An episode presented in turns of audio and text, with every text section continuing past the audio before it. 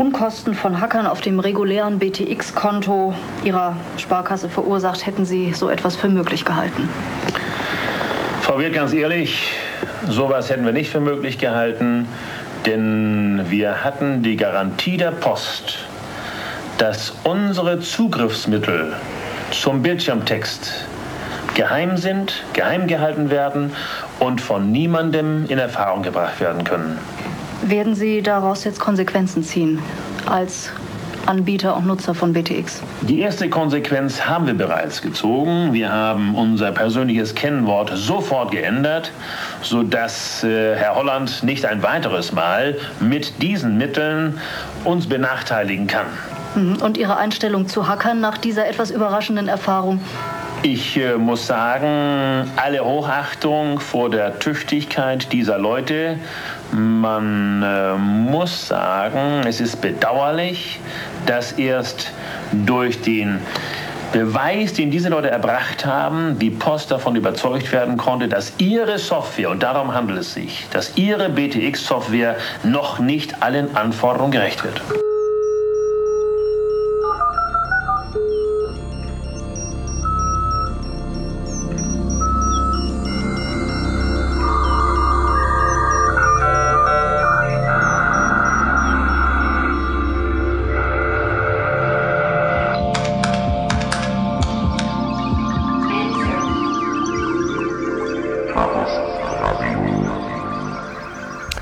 Hallo, hier ist Chaos Radio Express, Ausgabe Nummer 161. Mein Name ist Tim Pritlaff und heute gibt es eine Ausgabe dieser Sendung, die mal wieder live stattfindet. Allerdings wird sie nicht live ausgestrahlt, also zumindest nicht äh, auf dem Internet, sondern sie halt hier nur durch die äh, Fabrikhallen einer Tabakfabrik. Genau genommen befinde ich mich gerade in Linz äh, auf der Ars Electronica und das Ganze ist deshalb in einer Tabakfabrik, weil es solche eigentlich gar nicht mehr gibt, sondern diese Räume eben für diese Veranstaltung als Austragungsort verwendet werden. Eine Veranstaltung, die bisher immer ganz gut zersplittert war, quer über den ganzen, äh, die ganze Stadt äh, verteilt war und jetzt sich hier ganz gut zusammengespielt hat. Das hat den lustigen Nebeneffekt, dass eben hier verschiedenste Spaces sich äh, haben herausbilden können, die es meines Wissens so bisher noch nicht gab auf der Ars Electronica. Und der konkrete Ort, an dem wir uns befinden, hört auf den lustigen Namen Tele Internet und versammelt so ein bisschen die Gemeinde äh, um ja, die Digital Communities, wie das hier genannt wird. Digital Communities, das umfasst halt alles Mögliche, Hackerspaces und eben all das, was jetzt hier im Programm auch schon häufig zur Sprache kam und auch äh, der ein oder andere CAE-Gast ist hier schon gesichtet worden. Ja, und äh, ich bin wiederum hier, weil äh, ich die Gelegenheit hatte, hier einen Preis entgegenzunehmen, allerdings nicht für mich oder für CAE, sondern ganz allgemein für den Chaos Computer Club. Der hat nämlich hier äh, gewonnen. Und zwar so eine Goldelse, das nennt man hier Golden Nika. Das äh, ist einer der Hauptpreise. Es gibt deren fünf, fünf Kategorien und eben genau in dieser Kategorie Digital Communities hat der CCC halt dieses Jahr gewonnen, was wir natürlich alles ganz toll finden. Und da gab es dann hier irgendwie auch Gala und Tralala und jetzt äh, wird das Ganze hier eher äh, etwas informell äh, abgefeiert. Ja, und deswegen sitze ich jetzt hier. Aber ich sitze jetzt hier nicht alleine und äh, bringe wieder einen meiner bekannten Monologe, sondern äh, ich habe wie immer Gäste und zwar alte Bekannte, nämlich äh, Vic. Hallo, Vic. Hi. Melde dich und Andreas, Andreas Lehner. Hallo. Moin. Ja, ihr wart beide schon mal zu Gast. Andreas, du erst vor kurzem. Nachrichtendienste, 159 hatten wir. Vic, und bei uns ist schon ein bisschen äh, her, ne? Ich habe jetzt gar ja, nicht wir geguckt. haben, glaube ich, damals in Gremmelin gemeinsam über Datenrettung und Datenspeicherung und sowas gemacht. So ist es. Das ist äh, wirklich jetzt schon richtig lange her. Oh ja, ein paar Jährchen. Ein paar Jährchen, ne? Insofern wurde es auch mal äh, Zeit, dass du mal hier wieder auftauchst. Insofern alles super.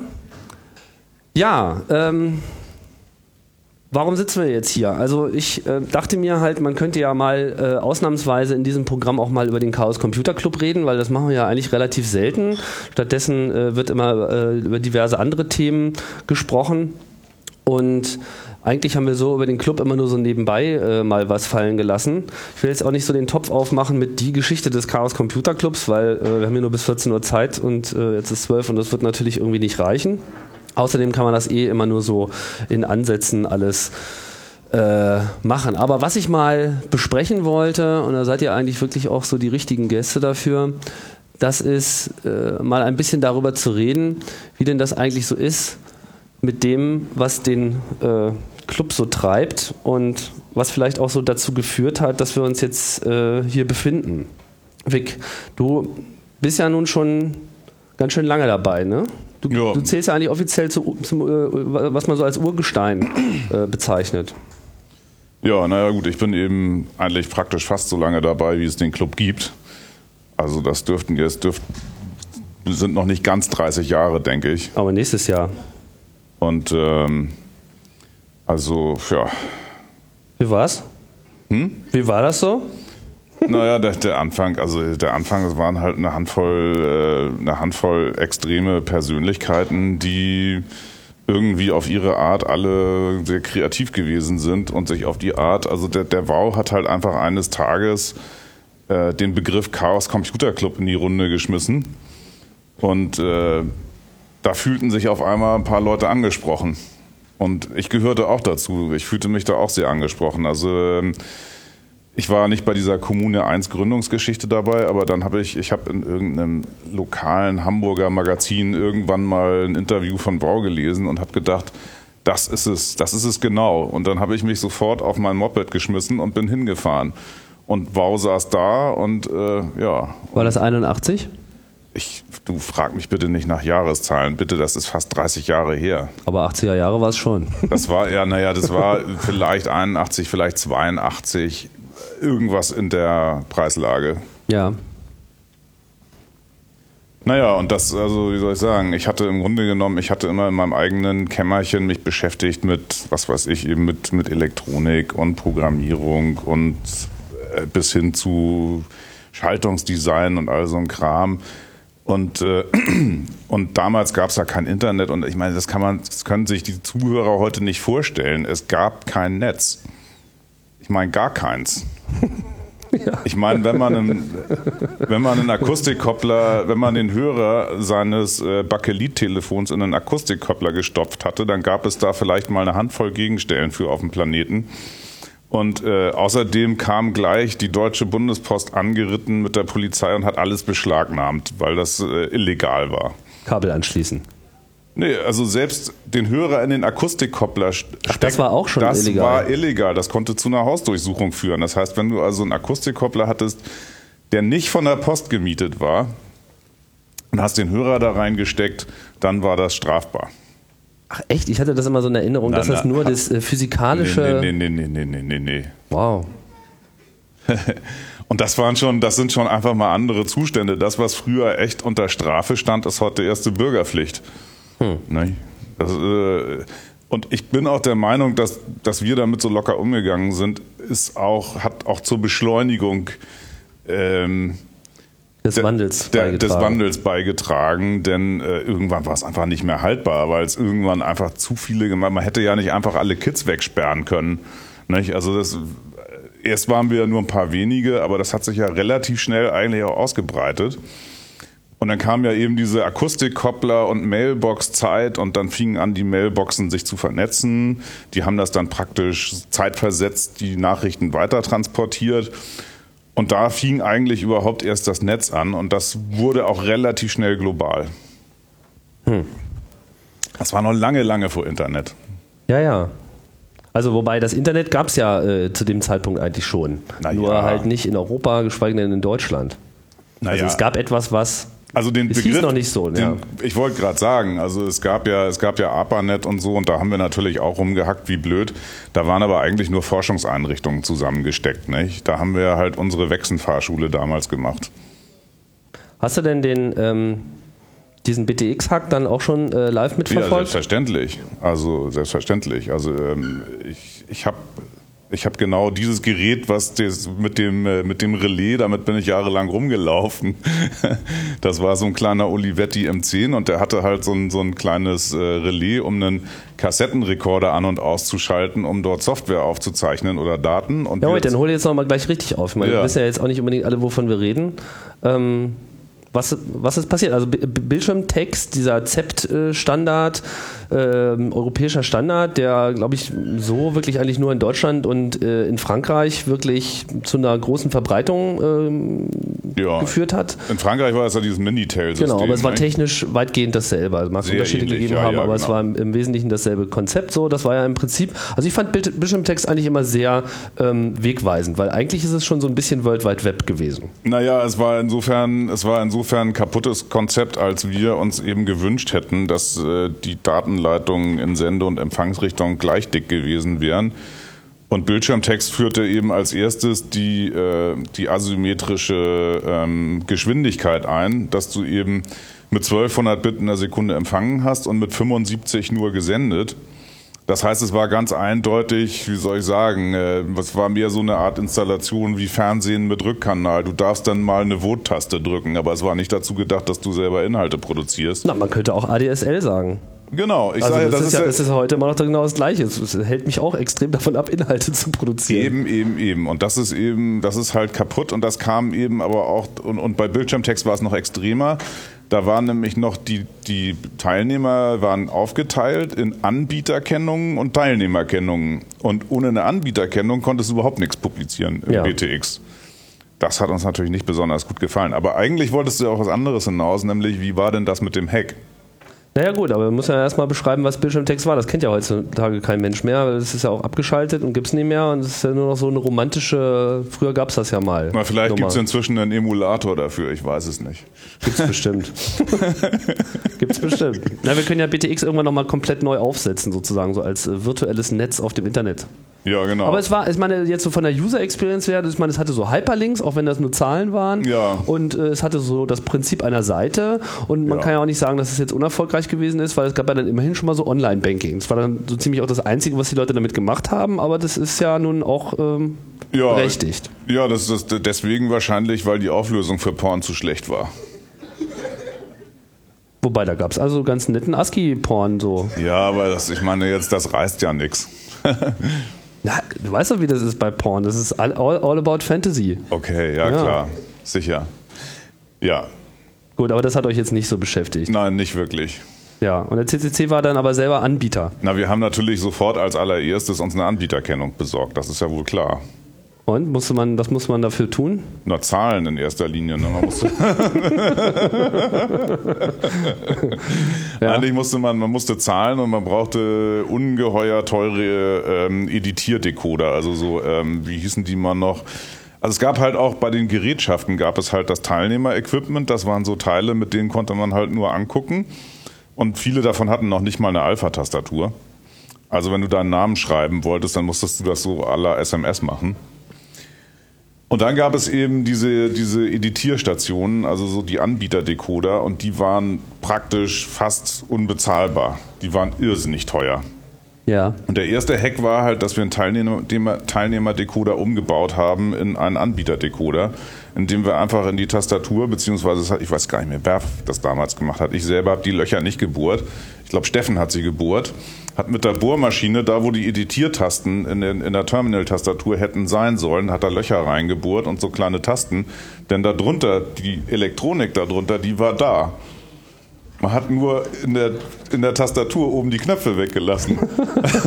das heißt, ihr habt erstmal die Knöpfe nachgerüstet. Wir haben erstmal die Knöpfe nachgerüstet mit Bohrmaschine und so halt so, so Taster, die dann eben auf diese Folie da unten drauf drücken und wupp hatten wir eine Editierstation.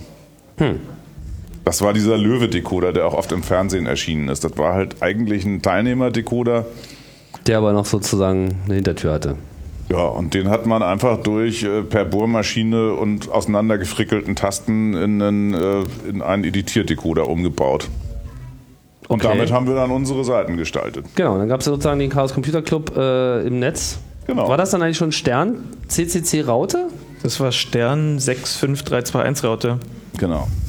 Stern 65321. Nee, 6 Doppel-531. Nee, weil es eine fünfstellige Ach so, war. ja, richtig.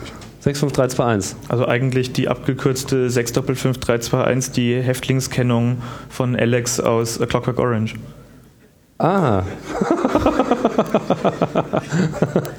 okay. Und genau. das, das, hat damals, als ich ja zum Club kam, äh, Anfang der 90er und eben so ein bisschen diese ersten zehn Jahre dann auch verfolgt habe, was ist da passiert, was lief da ab, schon den Club auch gekennzeichnet, dass immer mit sehr viel Humor und auch mit Seitenhieben rangegangen ist, um eben dieses Verhältnis des Einzelnen gegen diesen übermächtigen Apparat, in dem Fall ja auch sogar einen staatlichen Apparat, ähm, liebevoll zu charakterisieren, um eben auch zu zeigen, na wir sticheln hier. Und äh, es ging immer ja um Selbstermächtigung. Ähm, im konkreten Beispiel durch das Anbohren einer Tastatur sich selbst zu ermächtigen, Anbieterinhalte eingeben zu können, ohne sich das Gerät kaufen zu müssen. Und ich denke, das zieht sich wie ein roter Faden durch die Geschichte des Club, dass es immer darum ging, wie kann man Technologie so nutzen, wie sie nicht intendiert ist und damit ähm, andere Effekte erzielen, die man erreichen möchte. Und das passt ja hier auch ganz gut äh, in die Ars Electronica, wenn man sieht, was für Ermächtigungstechnologien inzwischen dem Bürger äh, zur Verfügung stehen. Und wenn es eine schlichte Videokamera ist ähm, und wenn es ein Makerbot ist, das geht ja von, von Consumer-Elektronik bis zu selbstgebauten, ähm, dass man diese Technologie in einer Art und Weise nutzen kann, wie sie möglicherweise der Hersteller, der Vertrieb oder der staatliche Rahmengeber nicht intendiert hat. Und äh, das hat ja immer auch zu Konflikten geführt, die wir später dann auch äh, zum Beispiel als Lobbygruppe ausgetragen haben, zu sehen, ähm, welche unintendierten Anwendungen gibt es und wie können wir sicherstellen, dass sie legal sind. Man hat uns damals gerne mal atypisches Nutzerverhalten vorgeworfen. naja, und wenn mich dann jemand gefragt hat, was ist eigentlich ein Hacker, und dann habe ich versucht, eine Erklärung dafür zu finden. Und eigentlich die beste Erklärung, die mir eingefallen ist, ist, äh, dass das jemand ist, der einen Fehler nur einmal durch Zufall macht und fortan absichtlich. ja, das trifft es, glaube ich, ganz gut, ja. Dass man irgendwie, das, äh, das kenne ich auch immer so, dass wenn man so äh, befragt wird, ähm, vor allem nachdem man immer irgendwas getan hat, so, ja, wie seid ihr denn darauf gekommen? Ja, also so. Blöde Frage. Oder, oder, noch besser die Frage, wie kommt man denn auf sowas? Ja, genau. Ja, so, äh, gutes Beispiel ist auch immer so, so Blinklights, ne? Das ist auch so, so, oh was, ihr habt so jetzt so Lampen hinter die Fenster und so überhaupt, ne, ach, mit Telefon, also, wie kommt man denn auf so eine Idee? Ne? Und dann habe ich immer nur gesagt, ja, wie bitte kommt man denn nicht auf so eine Idee? Ja, das ist doch irgendwie total obvious, ist so vollkommen normal, aber es ist halt eigentlich auch in dieser Hackerkultur so ein bisschen angelegt, dass man dann eben einfach permanent ja, also passend zu dem atypischen äh, Nutzerverhalten auch so ein bisschen atypisches ähm, Experimentiergehabe an den äh, Tag legt und dann irgendwie eigentlich immer erstmal von dem Unerwarteten auch äh, auch ausgeht. Ne? Na, es ist ja eine Lebenseinstellung im Grunde genommen. Entweder man ist das oder man ist das nicht. Ja. Also ich glaube nicht, äh, also manche Leute denken ja, sie können in die Schule gehen und äh, lernen, wie werde ich ein Hacker und das funktioniert einfach nicht. Entweder, entweder man ist so gestrickt oder man ist nicht so gestrickt. Und man kann sich auch inspirieren lassen, sage ich mal. Also was man eigentlich braucht, ist Inspiration. Man braucht jetzt nicht äh, es gibt jetzt nicht die TU Hacker-Fahrschule oder sowas, wo man das lernen kann, wie man Hacker wird, sondern also entweder man spürt die Inspiration oder man spürt sie nicht. Ja. Und die spannende Frage ist dann eher, was sind die Fertigkeiten und Fähigkeiten, die man mitbringen muss, um daraus etwas zu machen. Und das ist ja auch wieder, um ein bisschen auf die Kunst zurückzukommen, ähnlich. Natürlich ist es hilfreich, wenn man mit Werkstoffen umgehen kann, wenn man Materialbeschaffenheit kennt, wenn man äh, weiß, wie man Fertigungstechnologien einsetzt, umsetzt, wie man sie verändert, ähm, mit welchem Material man das möglichst billig zum Beispiel erreichen kann, wenn man halt keine Finanzierung hat. Also ich finde immer das Makerbot-Beispiel sehr gut, was man damit erreichen kann mit ein bisschen Abfallkunststoff. Und ähm, letztlich war es das ja auch im Club immer. Ich habe als Kind gerne mit Lego gespielt. Ich bin ja westlich des Eisernen Vorhangs aufgewachsen, hatte das große Glück. Und ähm, es gab immer Kinder, die haben versucht, aus diesen Lego-Steinen etwas zu bauen, was auf der Abbildung der Schachtel war, damit es so aussieht wie das, was auf der Abbildung der Schachtel war. Und ich wollte einfach sehen, was kann man aus diesen Steinen zusammensetzen. Und das war letztlich immer auch was, was ich im Club wiedergefunden habe, dass da so ein spielerisches Entdecken war aus den Bausteinen, die man zur Verfügung hat, einem Mikroprozessor, einem Haufen Lötzinn, äh, einer Fotodiode und einer guten Idee. Und ähm, daraus sich aber eben auch Kreativität entwickelt hat, zu sehen, mit dem gegebenen Material, was kann ich damit erzielen. Und das auch sicherlich dazu geführt hat, dass so ein systemanalytisches Verständnis gekommen ist äh, bei den meisten, die sich im Clubumfeld oder überhaupt in der Hackerszene und dann in Teilen ja auch in der Kunstszene ähm, bewegen, was da an Verständnis da ist. Wie ist das System beschaffen? Ähm, was ist der mir vorgegebene Rahmen? Was sind meine Instrumente? Und wie kann ich mit diesen den Rahmen sprengen? Kunst sprengt ja auch immer den Rahmen auf und zeigt auf, wie geht es denn weiter? Was kann ich denn über das Intendierte hinaus tun? Wie kann ich Veränderungen erzielen? Äh, und wenn es nur Veränderung im Denken ist, und ich denke, das war auch immer ein Weg der Hackerszene. Man denkt halt außerhalb der Schachtel und äh, man hat Instrumente und wie kann man damit etwas erzielen? Wie kann man mit äh, einem Stück, was war es, Klorolle und äh, ein bisschen Lötzubehör, ein paar Kabel, einen Akustikkoppler bauen, den man eigentlich nicht besitzen dürfte um eben diese vorgegebene Beschränkung, diese Asymmetrie äh, aufzuheben, das immer vorgegeben ist. Es gibt dieses klassische Medienmodell, ähm, es gibt die klassische Senderichtung von den äh, großen privaten Anbietern, die der Staat zulässt, und den großen staatlichen Institutionen. Und, und du äh, als Verbraucher Bürger, sollst nur die Klappe halten und, und, konsumieren. Und konsumieren. Und das, äh, das, äh, das widerstrebt, glaube ich, jedem von uns schon immer. Also das war ja auch letztlich Bildschirmtext, um das nochmal für diejenigen zu erläutern, die es nicht kennen. Sieht aus wie Videotext, was vermutlich die meisten noch kennen. Also ähm, Textinhalte im Fernsehen. Fernsehen. Ja, ja. Äh, nur, dass der Rückkanal besteht, in dem man Ja, Nein und Kaufen sagen konnte. und ähm, das einfach allen widerstrebte zu sagen, ich möchte Inhalte ja nicht konsumieren, ähm, ich möchte sie remixen, ich möchte das, was heute als Remix-Kultur, ähm, was durch die Creative Commons dann auch wieder in ein legales Umfeld eingebettet wird, ähm, dass das möglich gemacht wird. Und das ist, denke ich, auch wieder ein schönes Beispiel zu sehen, ähm, wo diese Schnittstellen in die wirkliche Welt sind. Denn natürlich spielt man als Kind gerne mit dem Lego auch mal ein paar Stunden lang versunken von der Außenwelt entfernt. Und genauso spielt man als Hacker mal eine Nacht lang mit irgendwelchen Geräten völlig versunken von der Wirklichkeit und stellt irgendwann fest, dass die letzte Bahn weg ist und man halt nochmal vier Stunden spielt, bis die erste wieder fährt. Und ähm, dann aber eben auch diese Einbindung in einen immer größeren Kontext passiert ist, was ja anfangs sehr konfliktbehaftet war, dass eben Hausdurchsuchungen kamen, dass das Anschließen eines Modems in Deutschland härter bestraft war als die Herbeiführung einer Kernexplosion ähm, was sich viele Leute ja zu Hause aufgehoben haben, äh, eingerahmt ihren Haftbefehl wegen Anschließen eines Modems an die Telefonleitung. Ja, und ähm, Pöse, Pöse, Pöse. Dass das dann ja auch gezeigt hat, na gut, wie können wir denn ähm, als Kreative, wie können wir denn ähm, als Systemanalytiker, wie können wir als Juristen, wie können wir diese Szene erweitern, dass wir uns mit Leuten außerhalb unseres sehr engen Kontexts zusammenschließen, um zu sagen, wir wollen die Welt transformieren und welche Pfade gibt es, welche Pfadabhängigkeiten gibt es und ähm, wo müssen wir es möglicherweise einfach aufbrechen. War denn diese, diese Transformationsidee, Vic, war denn das eigentlich damals äh, so in den ersten Tagen des Clubs, war denn das wirklich so das beherrschende Grundgefühl oder war das eigentlich alles nur so aus der Aktion und dem Spaß am Gerät äh, heraus? Also jetzt gerade diese, diese BTX-Nummer, ich meine, ich kann das natürlich verstehen, da ist dann so ein Netz, das will man dann einfach mal benutzen und kennenlernen und in seinem Wesen äh, auseinander äh, Aber äh, schwebte da jetzt in irgendeiner Form schon so die Botschaft mit im Raum, für die der Club dann äh, in der Folge bekannt geworden ist?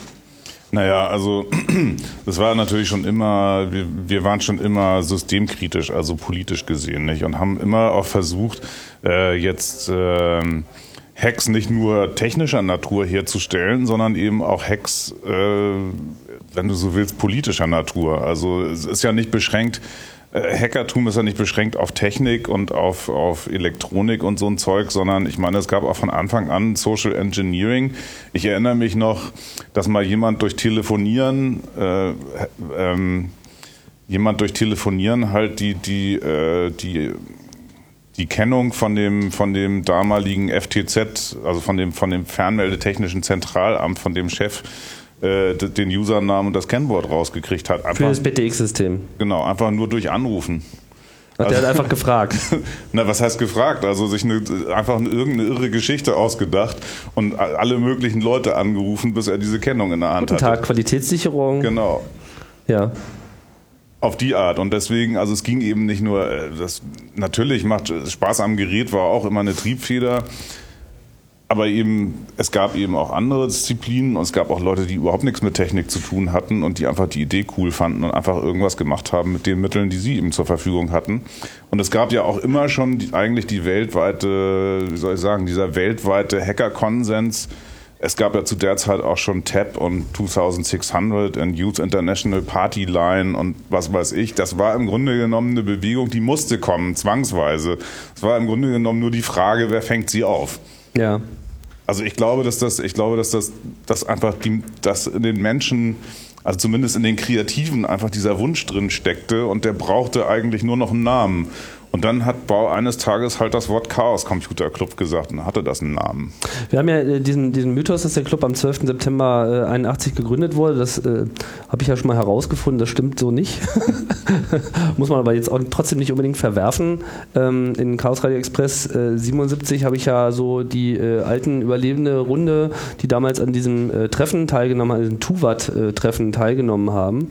Und ähm, da kam ja heraus, dass, dass zwar im Rahmen dieses Treffens eben genau dieser Aufbruch, ähm, ja, dieses Aufbruchsmoment sich äh, eigentlich manifestiert hat, aber äh, so konkret eben diesen Namen noch nicht hatte. Sondern mit Mhm. dem kam äh, Wow äh, dann später irgendwann auf. Genau. Ich habe es mittlerweile aufgegeben, äh, da äh, zu hoffen, dass man dieses Datum als Das solches nochmal raus. Es ist egal. na klar, natürlich ist es egal, aber man weiß ja, wie Nerds sind, die wollen es ja immer ganz genau wissen. Mhm. Wie auch immer, also jetzt, wie ist denn dann diese ähm, Achso, ja, worauf ich hinaus wollte, ist, dass äh, ist, aus, dieser, aus dieser Sendung konnte man schon ganz gut herauslesen, wie das eben auch ein Kind seiner Zeit war. Nicht? Die 68er, dann irgendwie die 70er, diese, äh, diese Terrorphase in Deutschland und dann eben dieser Druck auf diese linke aufgeklärte Szene. Oh Gott, wollen wir jetzt hier irgendwie so in der Terroristenecke landen?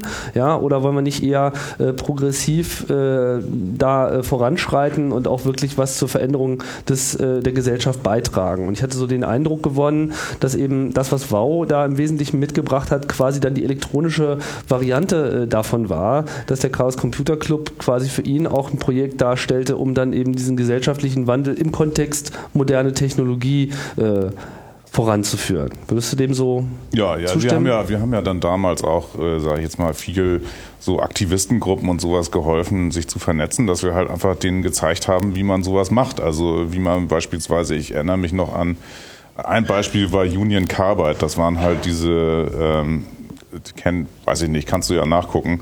Da ging es halt so um Vergiftung von, von Leuten durch einen US-Konzern. Und äh, äh, da haben sich halt verschiedentliche Aktivistengruppen auf dem ganzen Planeten zum ersten Mal halt elektronisch vernetzt. Und äh, da haben wir halt so ein bisschen, wie soll ich sagen, mitgeholfen, weil wir das Zeug halt hatten. Und, und insofern hatte das auch immer schon eine gesellschaftliche und politische Dimension vom ersten Tag an. In dem Fall ging es da halt um, äh, es waren halt Umweltaktivisten und ne? Ja.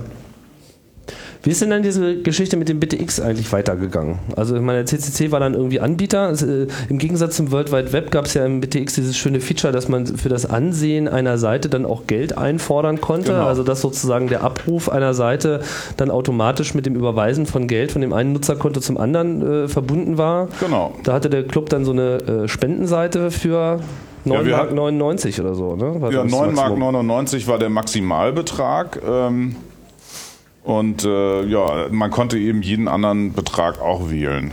Und äh, allerdings sollte das eben sozusagen, weil die sich wohl selber noch nicht ganz sicher waren, haben sie diesen Betrag halt begrenzt. Ja. Und der erschien dann bei dem, bei dem Teilnehmer, der diese Seite aufgerufen hatte, auf der Telefonrechnung. Und äh, ja, und der andere und der Anbieter bekam das dann halt abzüglich der, der nicht ganz unwesentlichen Postbearbeitungsgebühr dann halt gut geschrieben und davon hat das System gelebt. Und hat- wie gut hat der Club davon gelebt? Also ich meine, gab es da irgendjemand, der diese Spendenseite wirklich... Äh, Oh ja, da gab es doch durchaus einige, die die aufgerufen haben. Allerdings, äh, also es war jetzt nicht eine Spendenseite, sondern wir haben so ein kleines Filmchen. Äh, also äh, es hieß ursprünglich, PTX geht nur statisch. Das heißt, man kann nur eine Seite anzeigen und vielleicht, man konnte es bestenfalls ein bisschen blinken lassen. Und wir sind halt irgendwann, also Steffen im Wesentlichen, weil er sich damit am meisten beschäftigt hatte, er hat irgendwie Tag und Nacht an diesem, Editi an diesem aufgebohrten Decoder gesessen und ist dann auf die Idee gekommen, wie man tatsächlich damit dynamische Inhalte erzeugen kann. Das heißt also, er hat dann sozusagen auch schon wieder als, als quasi als Beweis, edgy badgy, man kann mal doch dynamische Inhalte machen, hat er halt ein Filmchen gebaut. Und in diesem Filmchen, da gab es so ein klein, da- das waren so, das waren so, äh, war so ein kleines Raumschiff und so Posthörnchen und da flogen da so Posthörnchen und dieses Raumschiff kam und schoss die Posthörnchen ab und die explodierten. Hatte das nicht auch noch einen netten Namen? Wie hieß das noch? Nuki, glaube ich, hieß es. Was, das Raumschiff? Ja. Ah, ich hatte noch was anderes im Kopf. Also, äh, mein äh, was soll man, ich kann mir auch das alles nicht mehr merken. Ich erinnere mich eben auch nur an die Eckpunkte Ja, okay. nach Macht ja so nichts. vielen Jahren. Aber auf jeden. Fall kam da halt das kleine Raumschiff und schoss Posthörnchen ab. Und so. und dann, Also man kriegt da auch was für sein Geld. ja, selbstverständlich. Ja. Naja, und dieses Filmchen, das wurde doch einige Male abgerufen, weil das, äh, das war eben praktisch der einzige dynamische Inhalt im BTX. Ja. Und es war insofern eben auch noch ganz witzig, weil eben das BTX ja von der Bundespost war und äh, eben so auch noch so auch wieder, wie der Andreas schon sagte, so ein kleiner Seitenhieb auf die Post eben, dass da Posthörnchen abgeschossen werden und explodieren. Das war ja halt das Symbol der Bundespost. Be cute. Ja. Ja. Naja, und dann, äh, da, und bei eben gerade bei diesem Editieren dieser dynamischen Inhalte, da sind, sind wir auch über, oder ist, also da habe ich jetzt nicht so, da habe ich, an dem habe ich nicht mitgewirkt, ist eben auch der Steffen über einige Fehler gestolpert, die das System hatte. Also die praktisch dieser Zentralrechner, das war ja komplett zentralistisch, Alle Inhalte waren sozusagen auf einem System. auf einem einzigen großen Computer, den glaube ich IBM dahingestellt hat in ein Hochhaus in Ulm. Den haben wir früher immer das Ulmer Muttertier genannt. und, äh, und da war das alles drin. Und das war halt, der hat dann halt die ganze Geschichte da verwaltet. Alle Teilnehmer, Abfragen, alle, alle Editierzugänge, alles einfach. Und der war eben, wie wir ja heute auch, äh, wie heute jeder weiß, ist Software nie fehlerfrei.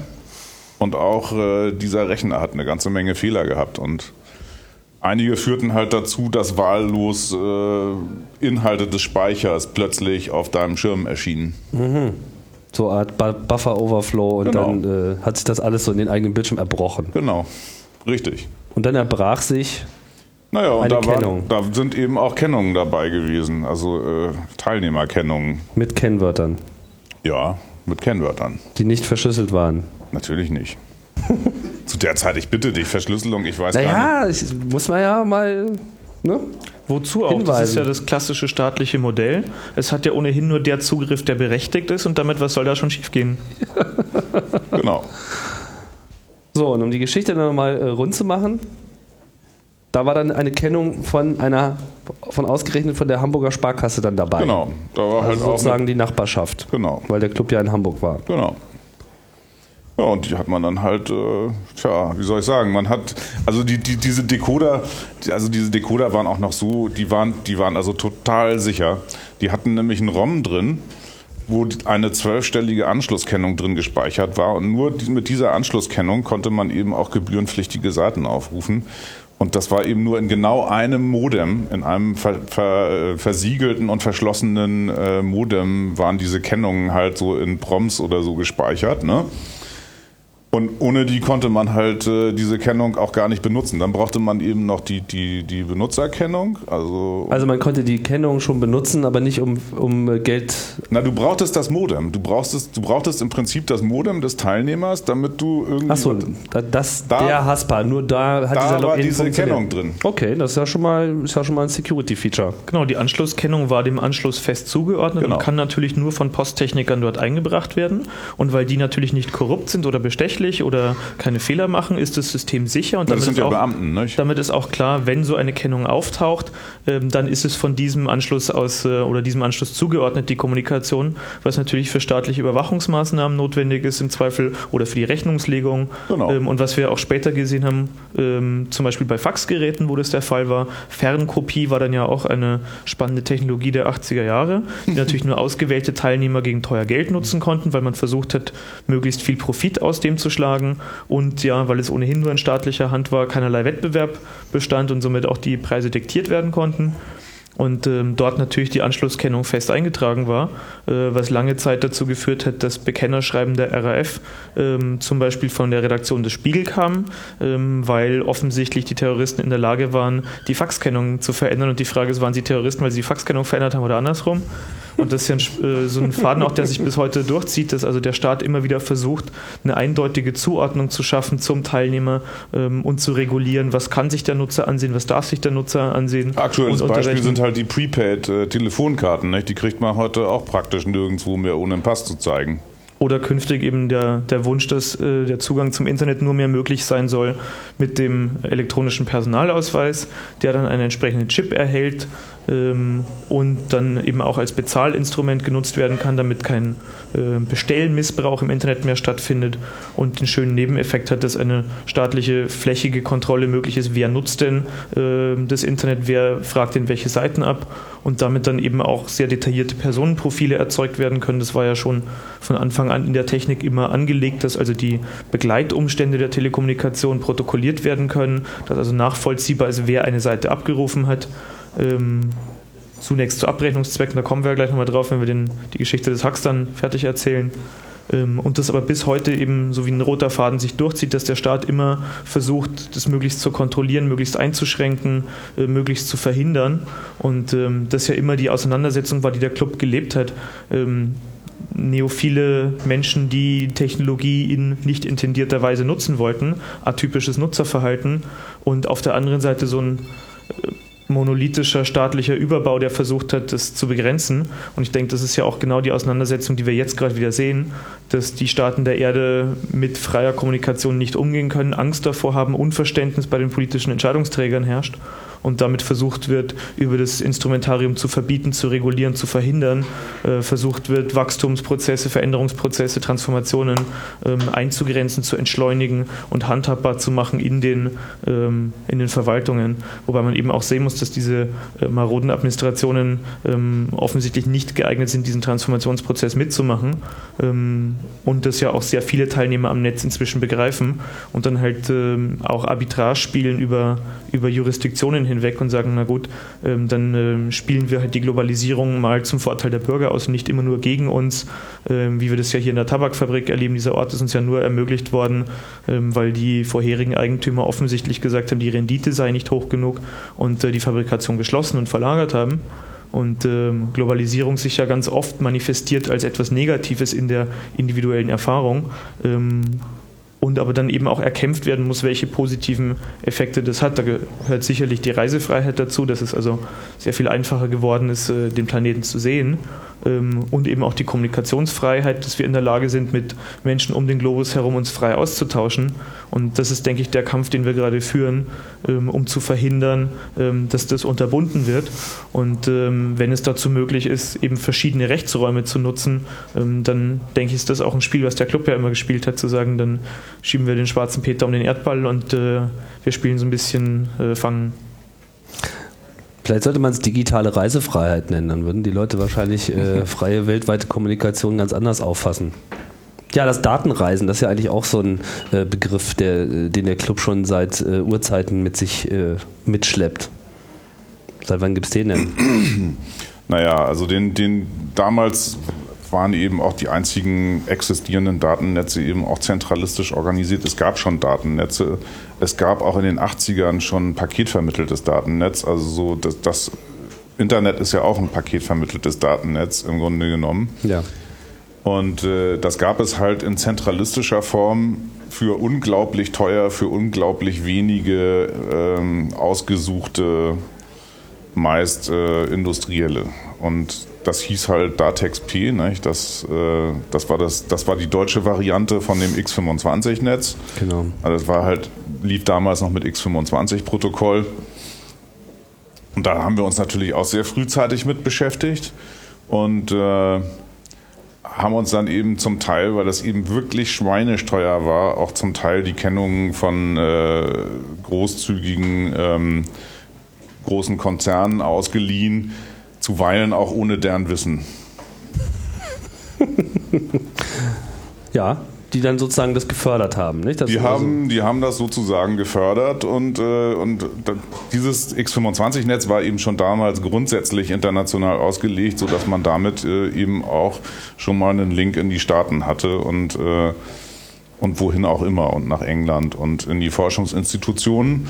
Und äh, die, da die Forschungsinstitutionen eben damals schon eben über diese verschiedenen anderen Netze verbunden waren, hat man die quasi als, als Backbone mitbenutzt, von denen die allerdings auch nicht immer was wussten. Und sich dort natürlich auch im Zweifel Kopien von Software verschafft, die dort für die Angehörigen der Forschungsinstitutionen und jene an sie angeschlossenen Teilnehmer verfügbar waren. Und ähm, letztlich ist das ja, wenn man sich diese Geschichte ansieht ähm, und auch die Art und Weise, wie das strafbewehrt war und ähm, wie dann auch die Verfolgung stattgefunden hat, also dieser sind wir dann zwei Jahre schon nach dem BTX-Hack, dieser größte Spionageskandal seit Günter Guillaume. Ähm, letztlich haben die da ja nichts anderes gemacht, als das Internet zu surfen und sich Software zu holen. Du sprichst jetzt den, äh, den KGB-Hack KGB äh, an, ne? Aber mhm. ähm, das hat mich halt äh, retrospektiv so fasziniert, als ich das damals sah, mit irgendwie 8, 9, 10, ähm, war das halt ein Vorgang, der stattgefunden hat, der, der damals noch auch massenmedial vermittelt, tatsächlich ja aussah wie äh, organisiertes Verbrechen, wie Straftäter, wie nachrichtendienstliches Handeln. Ähm, und je älter ich wurde und je mehr ich verstand, was da passiert ist, habe ich gesehen, die wollten halt das Internet surfen und man hat es ihnen nicht erlaubt und man hat äh, die Voraussetzungen nicht geschafft, weil die Administrationen immer den Wunsch hatten, möglichst viel Profit zu schlagen, möglichst einzugrenzen, zu kontrollieren ähm, und auch sozusagen zu lizenzieren, wenn auch zunächst natürlich nur über, über den Preis, über die Anbieterkennung, wer Inhalte bereitstellen darf und im Club immer angelegt war ja auch schon in der Präambel, dass es ein Menschenrecht auf frei, ungehinderte, mindestens weltweite Kommunikation geben muss ähm, und nur so auch diese ähm, nationalen Transformationsprozesse irgendwie äh, durchgeführt werden können, wenn man, darauf beruht ja auch Demokratie, auf dem freien Austausch der Meinungen und letztlich auch dem freien Wettbewerb der Meinungen. Und ähm, das sich ja dann auch gezeigt hat, wie eng das verknüpft war zwischen dem, dem Sozialen und dem, dem Technischen und Technologischen. Äh, ich war mit meinen Eltern in Moskau kurz vor dem Putsch. Und als wir aus Moskau zurückkamen, gab es kurz danach den Putsch und äh, die Putschisten hatten alle Telefonleitungen gehabt, alle Telex-Leitungen. Das Welchen heißt, Putsch meinst du jetzt? Äh, 91 gegen Gorbatschow. Ja. Ähm, alle Leitungen wurden gekappt, also die Fernämter, das war eine hierarchische, zentralisierte Pyramidenstruktur und nur an der Spitze der Pyramide gab es überhaupt Kommunikationen ins Ausland und dann insbesondere auch ins westliche Ausland. Und ähm, die Leitungen wurden allesamt gekappt weil es, das war ja auch möglich, weil es eben ein zentralistisches pyramidales System war. Man an einer Stelle wusste, wenn ich hier schneide, ist die Kommunikation unterbunden ähm, und die freie Kommunikation nicht mehr möglich. Und äh, auf der anderen Seite gab es ja aber in wenigen Forschungseinrichtungen und Unis auch damals schon äh, Internetanschlüsse und paketvermitteltes Netz. Auch dort wurde versucht, die Leitungen zu kappen. Ähm, nichtsdestotrotz gab es aber immer noch Leitungen und das, das Routing, also die ähm, algorithmische Art und Weise, ähm, einen Weg für das Paket zu finden, hat ja so gut funktioniert, dass trotzdem Kommunikation nach außen möglich war, obwohl ähm, eine militärische Struktur versucht hat, das zu unterbinden. Ähm, und einer der ersten, die damals ja auch diese Kommunikation mitgenommen haben, waren äh, Leute in Finnland, weil die einfach Angst hatten und versucht haben herauszufinden, was passiert denn da. Was meinst du, die haben die Kommunikation mitgenommen? Also mit, na, die haben halt versucht, mit, äh, mit, mit Mailboxen ja. genau, mhm. ähm, zu kommunizieren mit Leuten im Land, um herauszufinden, was ist hier eigentlich passiert. Ähm, äh, Julf Helsingius, der später den äh, PNet-Remailer, einen der ersten Anonymisierer für E-Mail betrieben hat, äh, meinte, das war so sein Erweckungserlebnis zu verstehen, was diese Kommunikation ist. Und Wau meinte immer, äh, für ihn war das Tschernobyl, dass in den westlichen Medien die Ansage war, in Schweden ist offensichtlich irgendwas passiert, wir wissen nicht was, aber es gibt äh, radioaktiven Fallout. Und Wau meint, er hat in der Zeit halt mit Leuten über äh, Mailbox-Netze kommuniziert, die ihm vor Ort Berichte gaben und meinten, na, offensichtlich ist es ein Stück nach Süden in der Ukraine. Und ähm, dass das also, äh, obwohl ja ganz offensichtlich massive äh, Interessen in dem Fall einer Supermacht äh, berührt waren, die versuchten das zu unterbinden, hat die Technik es auch ermöglicht, äh, diese Kommunikation durchzuführen. Und ich denke da immer an die Eröffnungsrede äh, der Funkausstellung in Berlin durch Albert Einstein, der meinte, bedenkt aber, dass es die Techniker sind, die wahre Demokratie erst möglich machen werden. Und das war was, was im Club für mich immer angelegt war, dass da Menschen waren, die gesagt haben, okay, ähm, wir haben hier ein technisches Interesse, wir spielen mit diesen kleinen Lego-Steinchen und freuen uns drüber, aber schau, wenn wir es fertig haben, gibt es Leute, die sich dafür interessieren und wir geben es ihnen. Und äh, ich habe das oft erlebt, wenn wir Infrastruktur bereitgestellt haben für Dritte, dass die Frage kam, warum tut ihr das? Und meine Antwort war eigentlich immer, weil wir es können. Und ähm, das war halt auch so ein, so ein Schritt, dass man gesagt hat, na gut, wir können das, andere benötigen das, ähm, warum sollen wir das nicht bereitstellen? Also sei es verschlüsselte Mailinglisten für Umweltaktivisten, sei es irgendwie ähm, Mailbox-Systeme ähm, für Menschenrechtsgruppen, all das, was, was ja auch bis heute wie ein roter Faden durch die Clubgeschichte geht, dass wir immer ja auch versuchen, Dritten diese Infrastruktur bereitzustellen und zu sagen, wir sind zwar Techniker und wir können nur dieses eine Ding, aber das können wir sehr gut und ihr macht wieder was anderes aus diesen Bausteinen. Die, ähm, bevor wir jetzt äh, zu weit vorgreifen, noch ein kurzer Hinweis. Also diese Sache mit DATXP, KGB äh, hakt diese äh, Zeit. Kann ich auch nochmal auf eine andere Ausgabe von CAE äh, hinweisen. Chaos Radio Express 100. Aber das Wichtigste aus der Zeit ist eigentlich ganz was anderes. Wir haben nämlich damals... Lass mich das mal kurz äh, ja, erwähnen. Okay. Also da hatte ich mich ja mit, mit Hans äh, Hübner äh, unterhalten, mhm. genau über die Zeit. Ähm, wo sozusagen jetzt auch mal diese, da werden wir jetzt nicht äh, noch mit reinkommen. Ähm, das ist mir ganz durcheinander. Was wolltest du jetzt sagen? Na, ich wollte sagen, eigentlich für, für mich war das aus der Zeit, dass die Haupt, äh, also die, die Hauptentwicklung, die wir damals gemacht haben, ist, dass wir halt auf den, auf den Kisten, die wir aufgemacht haben in den Forschungsinstitutionen, da haben wir ein Chatsystem installiert. Das war sozusagen ähm, war auch, also man hat sich sozusagen beim Hacken unterhalten und so ist es zu einem Chatsystem gekommen. Wir haben ja damals dieses äh, Phineas in DCL geschrieben. Ich glaube, das ist auch irgendwo in der Hackerbibel abgedruckt, leider mit Druckfehlern. Was ist Phineas? Na, das ist ein Chatsystem, was, wir, was wir geschrieben haben, was auf einer Wex läuft.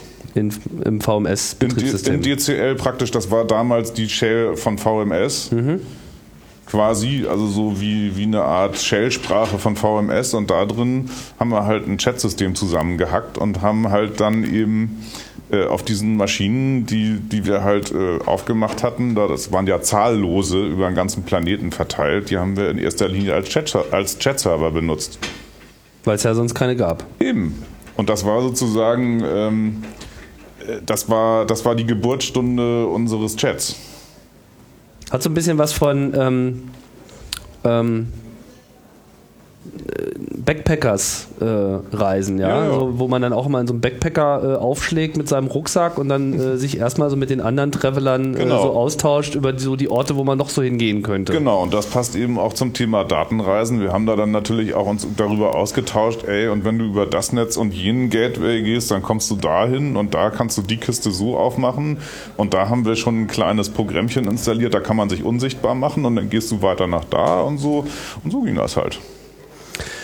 Ja, das ist ja die zweite Hälfte äh, der 80er Jahre, ne, wenn ich das jetzt äh, richtig sehe, wo das irgendwie richtig äh, losging. Jetzt will ich da nochmal kurz ähm, zurückblättern nochmal auf diese BTX-Geschichte, mhm. weil die war ja dann auch für den Club äh, ein sehr prägendes äh, Ereignis. Ihr habt dann also sozusagen diese Spendenseite da gehabt und dieses Angebot da gehabt und dieses Filmchen gezeigt. Und durch diese Fehlererkennung sozusagen, also durch diese ähm, Datenabscheidung, ähm, die äh, dieser Zentralrechner in den eigenen Bildschirm hineingoss, ja. hatte man also jetzt diesen Zugang von äh, der Hamburger Sparkasse bekommen, aber du hast mhm. ja erwähnt, man konnte den ja eigentlich gar nicht nutzen, wenn man nicht auch das entsprechende Modem hatte. Genau, aber wir haben dann eben festgestellt, dass wenn man ein Modem einfach, wenn man dieses PROM mit der, An äh, mit der Anschlusskennung einfach rausgerissen hat, dann, dann funktionierte dieses Modem quasi als Testmodem und dann konnte man sie eingeben. Super. Das heißt also, äh, mit einem. Also, du hast einfach atypisches Benutzerverhalten an den Tag gelegt, sozusagen. Naja, wir haben dann auch noch ein bisschen weiter geforscht und haben festgestellt, äh, wenn man die, die, den typischen CCITT-Standard für 1200 zu 75 auf irgendeinem Modem gefahren hat, dass an das Ding dann immer nach der Anschlusskennung gefragt hat.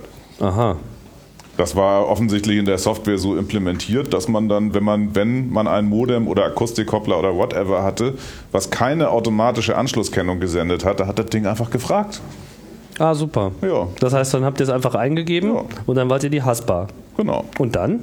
Naja, und dann war natürlich das Problem, man konnte eben nur 9,99 Mark äh, mit man brauchte mehrere Tastendrücke. Ja, Moment, aber was war denn jetzt bitte, ich meine, was, was geht einem denn, was ging euch denn als erstes durch den Kopf, als ihr dieses. Naja, äh, erstmal, das, das, das, das, ging natürlich, hat sich ja alles über im Grunde genommen Tage, Wochen hingezogen.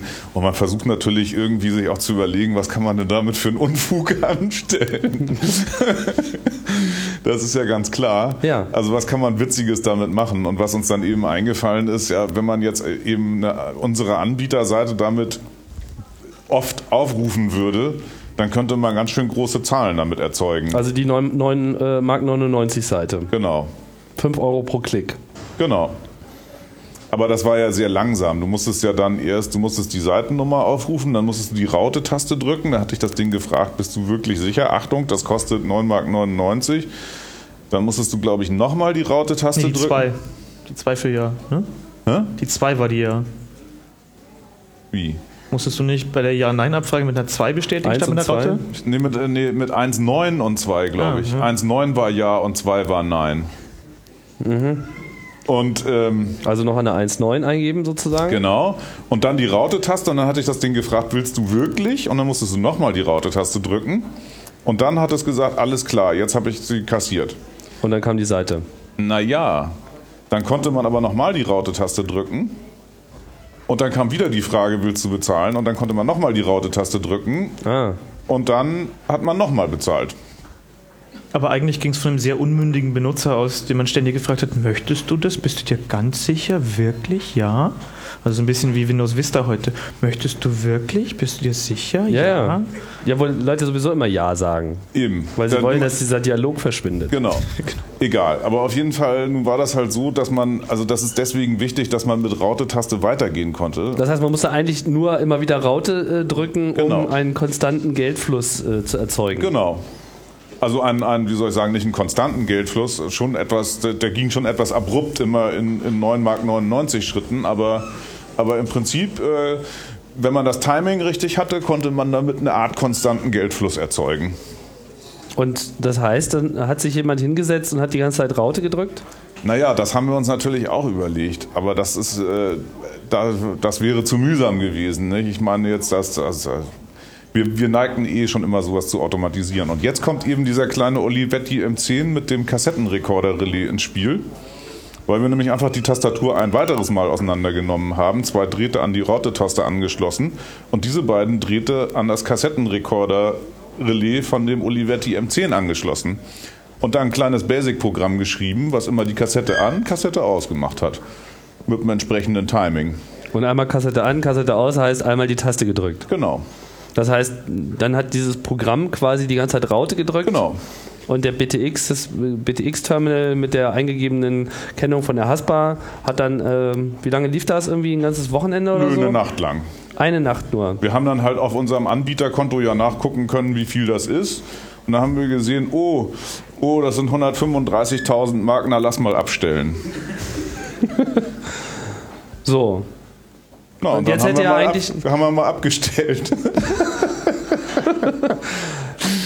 So, im Prinzip war jetzt sozusagen der kriminelle Hacker war jetzt geboren, ne? Ja, was heißt kriminell? Das war ja im Grunde genommen auch nur, also es war ja, verstehst du, es war, es war Spaß. Es war irgendwie mal ausprobieren.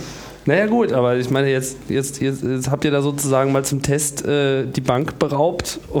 Da ist ja das so, dass, dass, dass, so wurde es nachher in der Presse dargestellt, Naja. weil, die, weil die Leute ja nichts verstehen. Es war ja, es war ja so, dass wir eben als An- BTX-Anbieter, dass ein anderer, dass ein Teilnehmer praktisch, in dem Fall ein simulierter Teilnehmer, uns als Anbieter aufgerufen hat und die Bundespost quasi von der Telefonrechnung des Teilnehmers auf unsere Telefonrechnung umgebucht hat. naja, das ist mir schon war, klar. Aber damit war unsere dann deutlich im Haben. Ja, okay. Das heißt, der, CCC hatte aber sozusagen die Bank erleichtert. Ich meine, das ist ja klar, dass das jeder dann so liest. Nur, wann, also meine, war zu dem Zeitpunkt dann der Plan, damit an die Öffentlichkeit zu gehen, quasi schon damit verbunden? Na klar. Und was war dann die Strategie? Weil ich meine, das war halt ein cooler Hack, den musste man öffentlich machen. Aber im Prinzip war cooler Hack öffentlich machen äh, was ein neues Element. Na, so neu war das ja nicht, aber es war, es gab eben, Na, wo gab es denn schon ähnliches? naja, wir haben ja schon von Anfang an eigentlich die Datenschleuder rausgegeben, nicht? Unser wissenschaftliches Fachblatt für Datenreisende und da standen alle möglichen Hacks drin. Das war, das war von Anfang an immer, wir haben immer alles dokumentiert, was irgendwie witzig war, damit die anderen Leute auch was davon haben. Ja gut, aber witzig und 135.000 Mark von der Bank äh, abziehen ist natürlich schon ein ganz anderer Level von Humor. Naja, der Humor, in der, der Humor in der Datenschleuder war der gleiche, er war nur Ja. anders formuliert. Genau. Er war immer in der Negation formuliert. Du sollst nicht Draht R1 an Stelle M2 anschließen, sonst würde es wie ein Modem funktionieren. Keinesfalls darfst du diese Lötstelle dann. Und wir sind sogar so weit gegangen, dass wir, also dass wir, dass wir wirklich sehr detailliert gesagt haben, was man alles nicht tun darf. Also bis hin zu Schaltplänen, was man auf gar keinen Fall zusammenlöten darf. Denn es, Ja, könnte, es könnte unter Umständen automatisch den, den, den Hörer abnehmen und dann und könnte automatisch mit Pfeiftönen antworten und Klar. Und jetzt war es aber äh, nicht so, ihr dürft nicht äh, den Buffer-Overflow ausnutzen, weil ihr dann ja eine Kennung kommen könntet, mit der ihr dann, euch dann einloggt und dann dürft ihr nicht einen Roboter anschließen, der dann äh, die ganze Zeit Raute drückt. Sondern ihr habt es ja getan. Genau. Ja, man muss halt manche Sachen auch einfach mal ausprobieren. Ja, das stimmt. Ja. So, und dann? Was naja, ist dann, dann passiert? Naja, und dann brach natürlich das gesamte, das, der gesamte Medienrummel über uns herein. Ja, aber wie war denn die Strategie? Ich meine, habt ihr irgendwie jemand nur, nur dass jemand erzählt und dann hat sich's rumgesprochen oder gab es schon richtig Medienattacke mit Pressrelease und tralala? Nein, also das war ja, wir waren ja lange nicht so professionell. Also das war, Ja gut, aber wie, na, wir, haben bei, wir haben bei Steffen in der Bude gesessen und haben irgendwie, keine Ahnung, und haben irgend, haben da äh, ein paar Biere getrunken und haben uns darüber lustig gemacht und sind dann pennen gegangen und nächsten Morgen waren es halt 135.000. Ja gut, aber danach, äh, wem habt ihr es dann gesagt? Ähm, oh, das habe ich leider vergessen, aber äh, Weil ich habe das immer so wahrgenommen, dass es dann schon so eine mehr oder weniger kontrollierte Pressemeldung gab. Ja, gab es, aber ich erinnere nicht mehr die genauen Details und Umstände. Okay, ich bin jetzt auch mit schwammigen Ausführungen zufrieden. Also es gab schon eine Information nach draußen, das musste man ja schon deswegen tun, um sich eben, um sich eben selber zu schützen, damit man eben auch sagen kann, nein, nein, wir wollen es gar nicht haben, das Geld, nein, nein, nein. Denn sonst, ich sage jetzt mal, wenn es darum gegangen wäre, das Geld einzustecken, dann wäre das ja eindeutig kriminell gewesen. Und das ging es ja nicht. Ja. Es ging um den Hack und um den Witz und um den Spaß einfach. Na gut, aber jetzt wissen wir ja, wie gut Deutschland ist im Spaß verstehen. So, das ist ja nicht so ausgeprägte Eigenschaft der deutschen Kultur. Ähm, insofern fand ich es äh, erstaunlich, dass das dann sozusagen auch gelungen ist, dass es eben so wahrgenommen wurde. Was, was denkst du, woran das lag? Naja, Also es ist leidlich gelungen. Also, äh, Leidlich. Ja, also ähm, die, die, das Medienecho war zuerst sehr gespalten. Also es war wirklich so, es reichte von alle einsperren bis Hut ab. Ja, mit Und- der mit der, einer Verlagerung, also war das dann so 50-50 oder? Ich würde sagen, es war so 50-50. Es war ziemlich, es war ziemlich auf der Kippe, aber irgendwie eben auch durch halt auch durch die durch die lustigen Gestalten so ich meine jetzt wenn Wow im Fernsehen irgend, oder so irgendwas gesagt hatte dann waren die Leute dann mussten die Leute erstmal erstmal lachen dann weinen dann einen Augenblick nachdenken. Und das war einfach äh, da haben die Leute einfach verstanden das ist das ist irgendwie nicht der Typ kriminell irgendwie. Das sind irgendwie nicht die typischen Kriminellen. Das haben die Leute dann doch verstanden glaube ich. Das heißt, es kam viel über die Persönlichkeit ja. sozusagen Ja. drüber. Was war denn jetzt sozusagen, ich meine, äh, ich, in meiner Wahrnehmung ist jetzt dieser BTX-Hack natürlich schon so ein bisschen so ein, so ein Medienurknall gewesen, Datenschleuder hin, Datenschleuder her. Äh, Das ist schon so ein Ereignis, an dem eigentlich eine Menge Leute dieses Image des aufklärenden Clubs äh, auch festgemacht haben und auch teilweise auch immer noch äh, festmachen. Ja, wobei, wobei mir eben dieses, die, die, dieses, Aufklärung, dieses Aufklärungswort nicht so richtig funktioniert. Äh, das gefällt mir nicht so gut, weil es eigentlich, es war jetzt nicht so, äh, wir sind jetzt da, um die Welt zu retten und euch alle aufzuklären, sondern es hatte eben auch. Nicht? Diese, es hatte auch diese Spaß, es hatte im Wesentlichen diese, einfach diese, diese, hm, diese Freiheits- und diese Freiheitsdrang und Ausprobierdrang und äh, sich keine Grenzen setzen lassen wollen Komponente. Und das ist dann irgendwann halt ein bisschen, um, bisschen umgeschlagen in die Aufklärungskomponente, weil man eben mit einem, wie der Andreas schon gesagt hat, mit, einem, mit einer Kenntnis im Grunde genommen auch dann irgendwann eine gewisse Verantwortung hat. Wenn man dieses, wenn man, wenn man sowas halt kann, dann muss man damit irgendwie am Ende auch verantwortlich umgehen. Das war aber erst der zweite Schritt. Also war sozusagen erstmal auch ein eigener Lernprozess an der Stelle. Genau.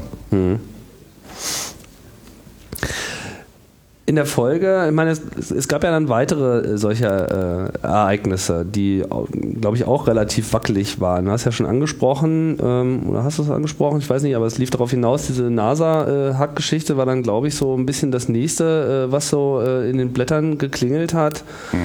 Ähm, da saß du ja noch ein bisschen mehr an der Front, glaube ich. Ja, das war das dann schon irgendwie anders? Also, ich meine, es hat sich ja dann so eine merkwürdige, bedrohliche äh, Phase auch entwickelt, die auch so für den Club, also bedrohlich vor allem nach innen war, so was Ja. so das gegenseitige Vertrauen äh, betrifft, einfach ausgelöst durch eine äh, Öffentlichkeit, die zwar auf der einen Seite so mit diesem Robin Hood-Appeal auf den Club blickte und so, ah, hier die Datenretter äh, aus dem Wald, ja, die dann irgendwie so das äh, Geld von den Reichen nehmen und unter, den, äh, unter ihren Armen verteilen. Und ja, das, das war so, so das, das, das eine romantische Bild, aber dann auf der anderen Seite auch so die Scharfmacher, äh, die gesagt haben, oh, äh, die Jungs, die haben ja Gehirne und sie benutzen sie auch, wie gefährlich, äh, da muss man am besten gleich mal drauf schießen, weil äh, weiß der Geier, auf was sie äh, morgen noch so kommen. Das war immer so das, was ich auch so aus der Medienberichterstattung ähm, so herausgelesen habe. Ich war ja damals äh, noch überhaupt nicht in den Clubreihen aktiv. Und ähm, dieser NASA-Hack äh, spielt dann aber schon auch eine besondere Rolle. Was ist denn da überhaupt äh, vorgefallen? Also im Grunde genommen war das, war das gar nicht weiter. Also den NASA-Hack gibt es eigentlich nur aufgrund der, aufgrund der Öffentlichkeit. Also ähm, wir waren ja überall unterwegs. Ich meine jetzt das, das Europäische Kernforschungszentrum CERN, da standen hunderte von Wachsen rum und das haben wir jahrelang die Hackerfahrschule genannt, weil die so, also weil die halt total einfach aufzumachen waren und da standen die auch, auch äh, sag jetzt mal, Betriebssystemversionen, die man mit mit wenig Aufwand äh, unter Kontrolle bringen konnte.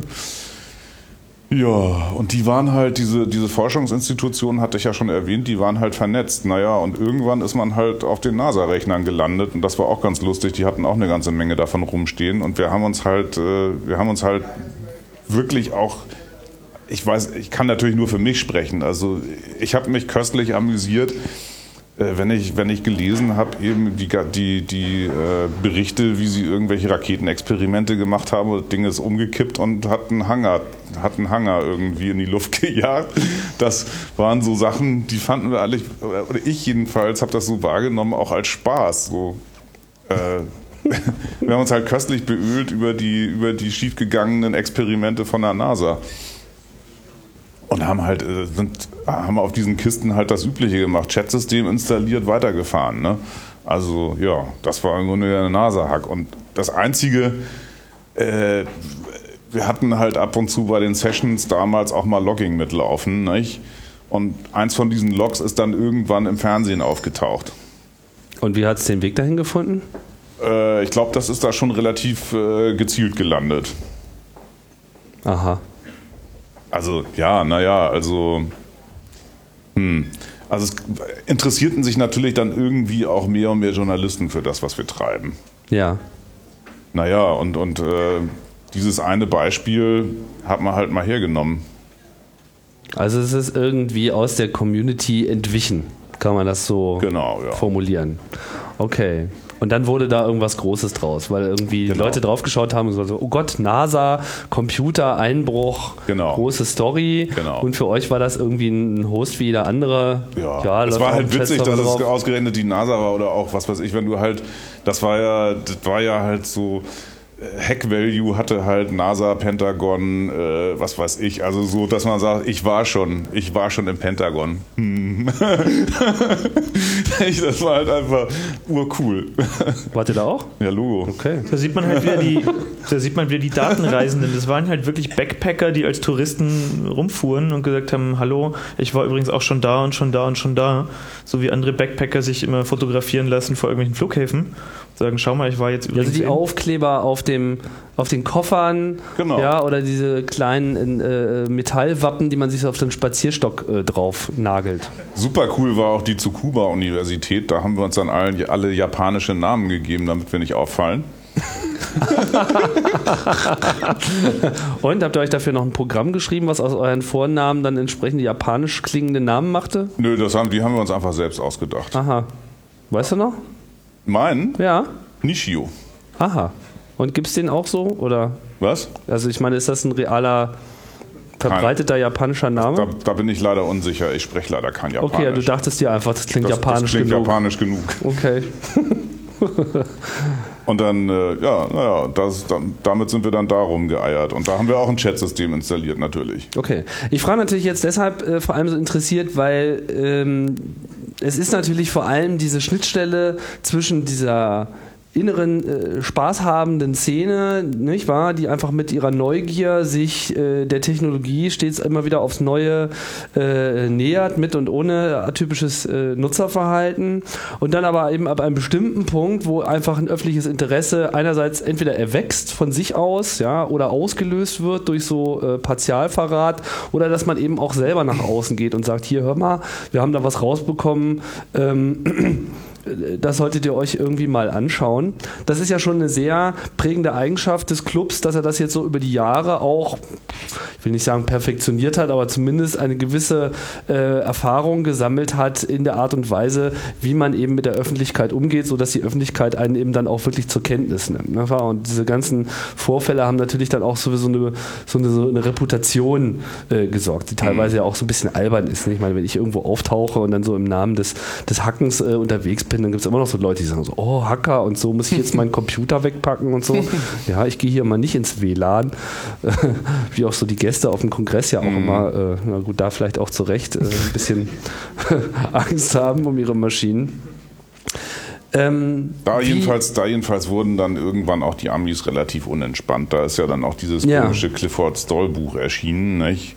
Und die haben ja dann da schon äh, versucht, eben alles mitzuhören und alles zurückzuverfolgen und was weiß ich nicht alles. Und da, da, äh, da haben sich dann eben zwei inkompatible Attitüden getroffen, würde ich sagen. American Government und German Hackers. Genau. Ja. Naja, und da, da, da war dann eben von unserer Seite nach wie vor, also äh, immer noch dieses Spaßmoment und von der anderen Seite schon, oh, äh, keine Ahnung, Staatsbedrohung und, und Cyberkrieg und was weiß ich nicht alles, was sie sich da alles schon ausgemalt hatten. Ja, da war man dann schnell auch auf der Terror-Ecke. Ne? Das führte ja dann auch zu ausreichend Paranoia. Ja. Auch im Club. Mhm. Gut, aber die Wechselwirkungen sind halt sehr spannend zu gucken, äh, was schlägt von außen dann auf die Szene, wie verändert sich die Szene innen durch diesen Druck, der außen aufgebaut wird und äh, was sind auch so Fluchtmomente, was sind Ausdrucksmomente, wie versucht man äh, mit diesen Ängsten, Sorgen, mit der Paranoia umzugehen, mit dem Misstrauen ähm, als interner Prozess im Menschen und dann intersubjektiv als Gruppe. Ähm, und da hat ja auch Medienarbeit sicherlich immer wieder gezeigt, wie man da so einen Weg rausfinden kann, wie man halt versuchen kann, die eigene Sicht darzustellen. Und ich denke, das zeigt der Club ganz gut, wie sich in 30 Jahren auch die Technologie verändert hat, mit der man diese Dinge zum Ausdruck bringen kann. Ähm, während das ja anfangs primär das gesprochene Wort irgendwo in den staatlichen Medien war, ähm, ist es zum Beispiel auch mit Chaos Radio Express inzwischen so, dass wir einfach auch ein Forum haben, über das wir uns an die Welt wenden können und sagen können, das ist das, wie wir die Welt sehen. Das ist ja auch nur unsere kleine Sicht der Dinge und denkt halt drüber nach und kommentiert es. Ähm, aber dass das auch ja damit zusammenhing, äh, wie sich die Produktionsmittelverfügbarkeit verändert hat, dass es inzwischen einfach sehr billig ist, ein Tonstudio ähm, so zu bauen, dass man es im ICE mit sich rumfahren kann, wie du das tust. Ähm, und das ist, denke ich, auch so eine Demokratisierungswirkung von, von Technologie, dass es also Einzelnen möglich wird, sich auszudrücken. Und das ist ja immer was, auch was wir in der Kunst sehen zum Beispiel eben mit den, mit den Rap-Rap-Maschinen, ähm, dass also da eine Fertigungstechnologie äh, entsteht für in dem Fall physische Dinge, bei dir ähm, eben für Immaterialgüter wie ein Podcast oder ein Video mit dem man sich eben äußern kann, mit dem man versuchen kann, Kommunikation durchzuführen. Letztlich ist es ja nichts anderes. Aber bleiben wir nochmal noch weiter beim, beim Club ganz konkret. Du bist ja jetzt eine andere Generation noch, äh, ein oder zwei, je nachdem, wie man das so rechnen will, hinter uns. Ähm, wie, du hast ja auch den Club am Anfang im Wesentlichen über diese Medien wahrgenommen, nehme ich an. Ne? Mhm. Was war denn dann dein, also was war denn dein, Eindruck, was war denn dein Eindruck? Oder was ist, was ist vorgefallen, dass du da überhaupt aufmerksam geworden bist. Weißt du das noch? Ja, und das sind aber zwei disjunkte Dinge. Das eine war die Art und Weise, wie die Kommunikation nach außen stattfindet und wie ein bisschen die Kommunikation im Inneren stattfindet, soweit es mir möglich war, das zu sehen. Ähm, hauptsächlich vermittelt durch äh, Mailboxen und halt zu sehen, was gibt es. Was meinst du mit der Kommunikation im Inneren? Ja, DORG CCC zum Beispiel. Achso, ja gut, aber du musstest ja auch erstmal hinfinden. Hm? Ich meine, wie, wie bist du denn überhaupt darauf gestoßen? Du bist ja nicht im Club aufgewachsen. Oder? Nö, aber das, das weiß ich gar nicht mehr, wie ich da drüber stieß. Ich glaube, ich habe einfach alle deutschen äh, Usenet-Gruppen in der Org-Kategorie angeguckt und es waren ja nur drei. ähm, und eine davon war halt DOAG CCC. Wir reden jetzt von Anfang der 90er Jahre? Ja, 93 okay. so. Mhm. Und da gab es halt genau drei in dieser Hierarchie und das eine war der Chaos Computer Club. Was, es gab nur drei DE-Gruppen? Nein, DE-Org. Ach, DE-Org-Gruppen, ja, das Am stimmt. Anfang. Mhm. Ja. Achso, was waren nochmal die anderen beiden? Gab es da schon, weiß nicht, FITUK oder was? Nee, das war, glaube ich, äh, wie hießen denn diese Leute in München um Gabriele? Äh, CLNet? Hm. Wie hießen die denn? Kann sein. Ja, du hast recht. Genau, stimmt. Ach, die Org CCC. Romantische Erinnerung. Da dann heiß war, her, ne? Das war interessant, weil diese Innenwahrnehmung, ähm, oder wie weit auch immer es innen war, äh, das waren hochintelligente Leute, die sich anfänglich sehr diszipliniert, aber auch sehr kritisch miteinander äh, auseinandergesetzt haben. Was ja auch später was war, was ich dann noch stärker im Club erlebt habe. Ähm, jedwede AStA-Sitzung war eine Katastrophe gegen die Art und Weise, wie Plenum geführt wurde ähm, bis Fefe irgendwann auftauchte. Ähm, aber das war in DORG CCC genau das Gleiche, dass da einfach der, der Laute war, der pöbelte und alle anderen haben sich unglaublich diszipliniert über Inhalte ausgetauscht, zum Teil auch scharf, aber nicht auf einer persönlichen Ebene. Es war ein persönlicher Respekt da und es ging um Sachthemen, die durchgeführt wurden, wo man versucht hat, mit welchen Mitteln äh, können wir dieses Sachthema erreichen und wie kann man das kommunizieren, wie kann man das umsetzen, ähm, wie setzt man Prioritäten, ist es wichtiger, das zuerst zu kommunizieren, ist es wichtiger, das erst zu machen. Ähm, und das habe ich dann halt auch im realen Leben kennengelernt, als ich die Leute dann tatsächlich mal vor Ort besucht habe. Äh, aber ich wollte jetzt, ich wollte jetzt aber bewusst sozusagen nicht auf diese interne Kommunikation mhm. hinaus, weil ich meine, ich denke, wenn man den Club kulturell als solchen kennengelernt hat, dann ist das eh nochmal eine andere Geschichte. Aber wie war sozusagen deine Wahrnehmung über diese Medien, die jetzt sozusagen nicht äh, der Club selbst war oder clubgestaltete Medien waren? Das war primär 23 und 42. Das war die Paranoia und die lösungsorientierte, ganzheitliche Sicht. Und das waren Andi und Wow.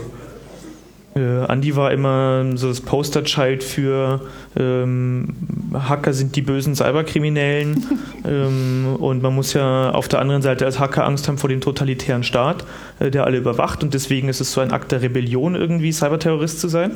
Zumindest war das der Eindruck damals, den ich gewann.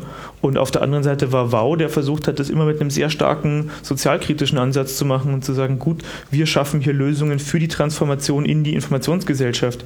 Ich habe damals die Tofflers gelesen, also Future Shock, ähm, wo es darum geht, ähm, es gibt so drei drei Zukunftswellen. Die erste ist, dass sich der Mensch äh, sozusagen vom Jäger und Sammler äh, zum in der Agrargesellschaft zum äh, vor Ort fest äh, verankerten verwandelt, wo auch dann der Ortsbegriff plötzlich eine ganz andere Rolle spielt, wo irgendwie Gemeinschaften erwachsen, die vorher eine ganz andere Rolle hatten bei nomadischen Völkern. Die zweite Welle ist dann die Industrialisierung, dass also der Mensch herausgelöst wird aus seinem mit der Natur verbundenen Kontext und plötzlich irgendwie stupide Fertigungsschritte am Fließband in Norditalien, in England, wo auch immer macht. Ähm, und was das für Auswirkungen auf die Umwelt hat, was das für Auswirkungen auf den Menschen, auf die Seele, ähm, auf den eigenen Umgang, auf die Kommunikation untereinander bedeutet. Und der dritte Schock eben diese Informationsgesellschaft, dass plötzlich Wissen nicht mehr ein äh, kostbares Gut ist, das nur über äh, physische Transportmedien vermittelt wird, das äh, Zeit in Anspruch nimmt, sondern dass es möglich sein wird in der Zukunft, statt eine Reise zu unternehmen, ein Bild am Schreibtisch zu erfassen, das was dann Bill Gates als kommerzielle Vision, als Information at your fingertips verkauft hat, war ja genau diese Transformation zur Informationsgesellschaft. Wissen ist dann plötzlich kostenlos verfügbar und es gibt eben auch nicht mehr dieses klassische Sender-Empfänger-Modell, jemand, ein Professor schreibt ein Physikbuch, ähm, sondern der Physikstudent sagt, da hat er sich aber vertan und ich stelle es mal in die Wikipedia. Ähm, und diese Vision war ja damals auch schon längst angelegt. Das Buch ist aus den späten 70ern. Und natürlich, was, was mich im Club immer dann wieder die Innensicht, ähm, oder das war so ein bisschen das verbindende Element zwischen dem von außen und um nach innen zu kommen, auch die Themen kennenzulernen, worüber wird da gesprochen, war natürlich die Literatur. War immer das, was, ist, was wird gelesen. Es waren ja sehr belesene Menschen, die ich da getroffen habe. Und äh, eins der verbindenden Werke war sicherlich eben auch der Schockwellenreiter, ähm, der von John Brunner als Reaktion auf diesen Future Shock, auf diese äh, Zukunftsangst, diesen überrumpelnden Effekt der Zukunft, ähm, diese Welle, die da auftritt. Ähm, letztlich als Reaktion gibt es halt jemand, der surft mit dieser Welle. Und das war immer ein schönes Bild für mich, für das, was Hacker ausmachen. Äh, klar gibt es da jetzt eine Schockwelle, äh, die alle erschüttern wird und die einmal um den Planeten geht. Aber man kann ja auch oben mitsurfen und sich äh, aus guter Position angucken, was es überrollt und wie es dann hinten aussieht. Und ähm, ja, das, das war eben dieses, dieses Gefühl des Surfers, des Datenreisenden, ähm, der auf der Schockwelle reitet und sich die Veränderungen ansieht und äh, im Zweifel vielleicht auch mitgestalten kann, indem er den Leuten vor sich irgendwas zuruft. Wenn man sich schöne schöne Vorlage. Ich meine, wenn man sich jetzt gerade so die die äh, Diskussion über äh, die Auswirkungen der Informationsgesellschaft in diesem Jahr anschaut, ja, ich will jetzt hier nicht äh, die Google Street View Das stand vor 20 normal. Jahren alles schon in der Datenschleuder. Ja. ja, das tat es.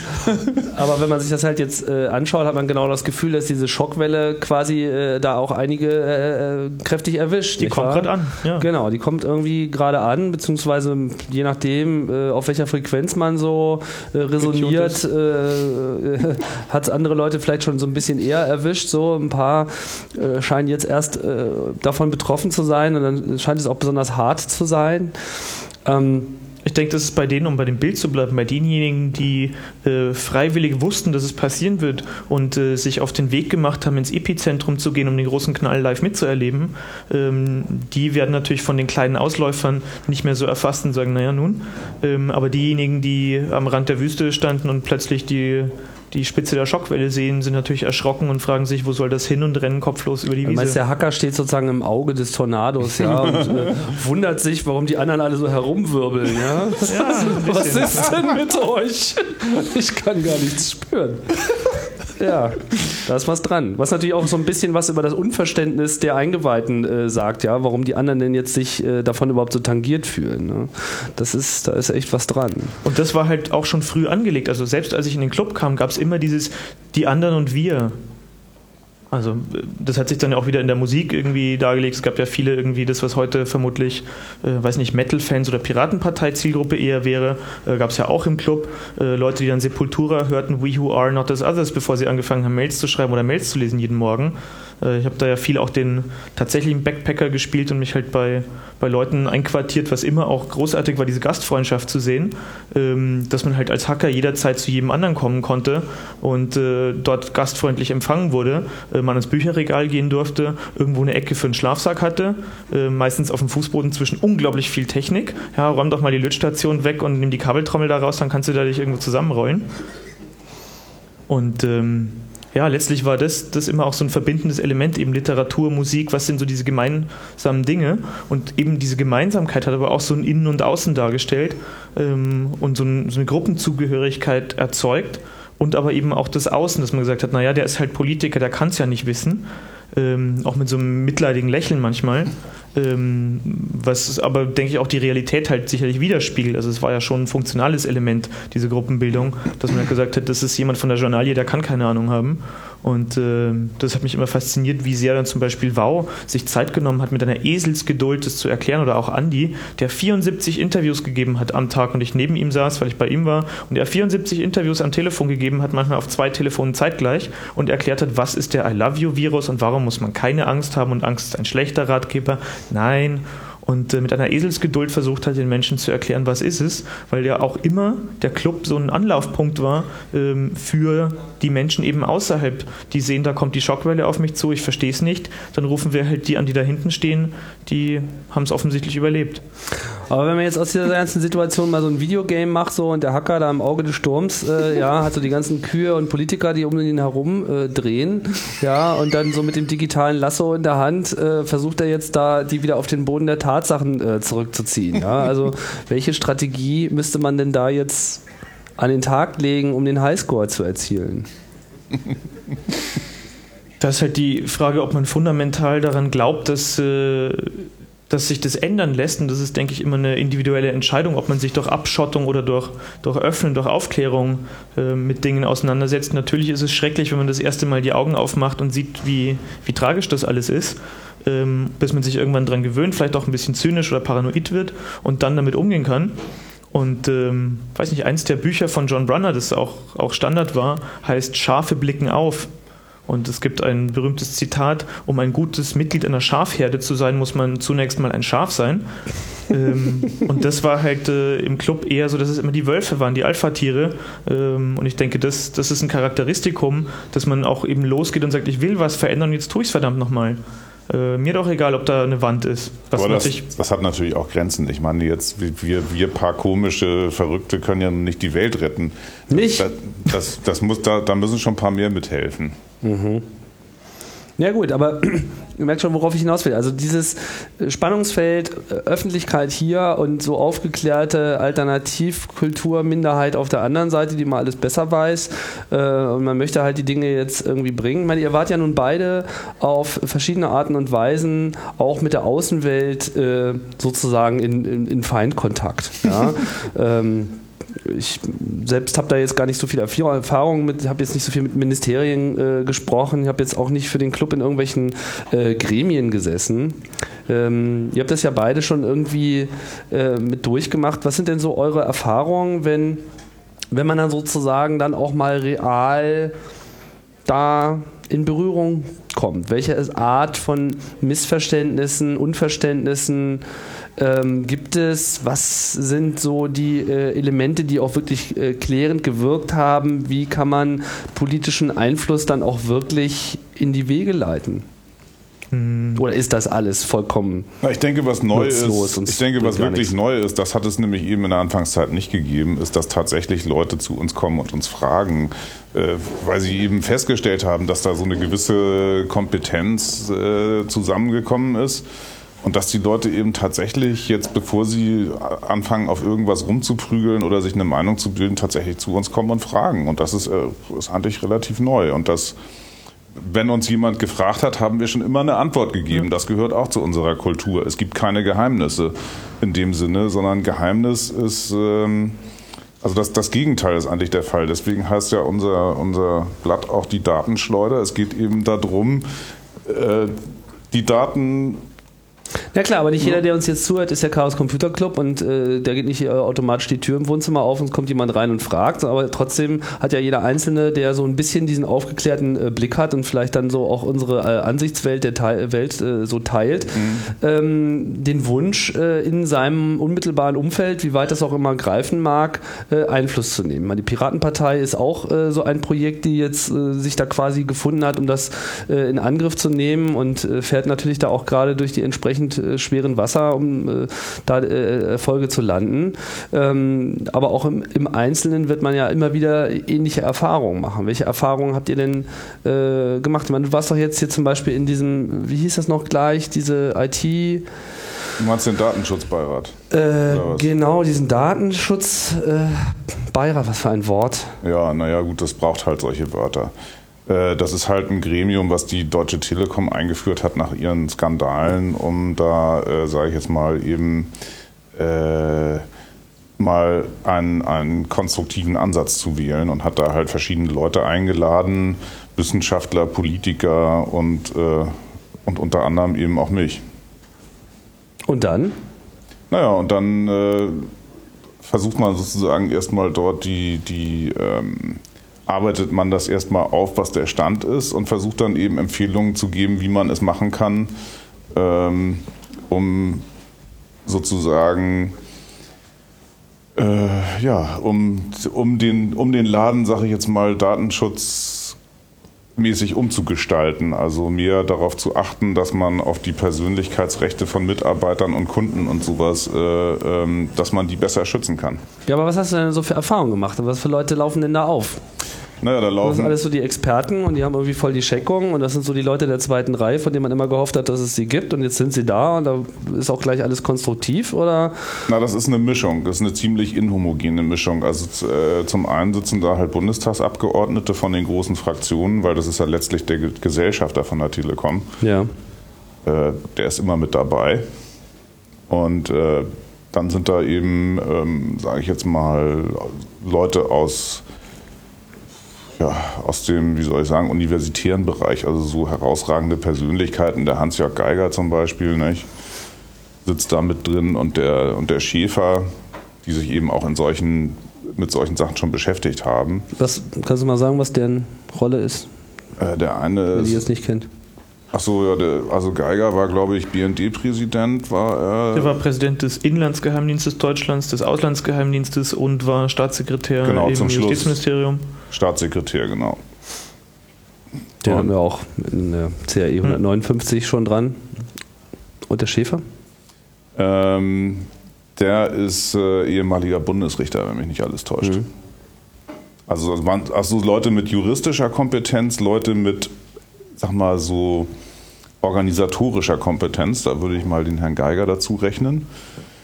Und, ähm, und dann eben typischerweise Fachpolitiker, wobei, sage ich jetzt mal, wobei ich, wobei ich da bei einigen mit Fachpolitiker Schwierigkeiten habe. Äh, also beispielsweise der Herr Bosbach sitzt da auch. Hm. Der ist ja auch mal für sehr kluge Vorschläge in der Öffentlichkeit bekannt. genau. Mhm.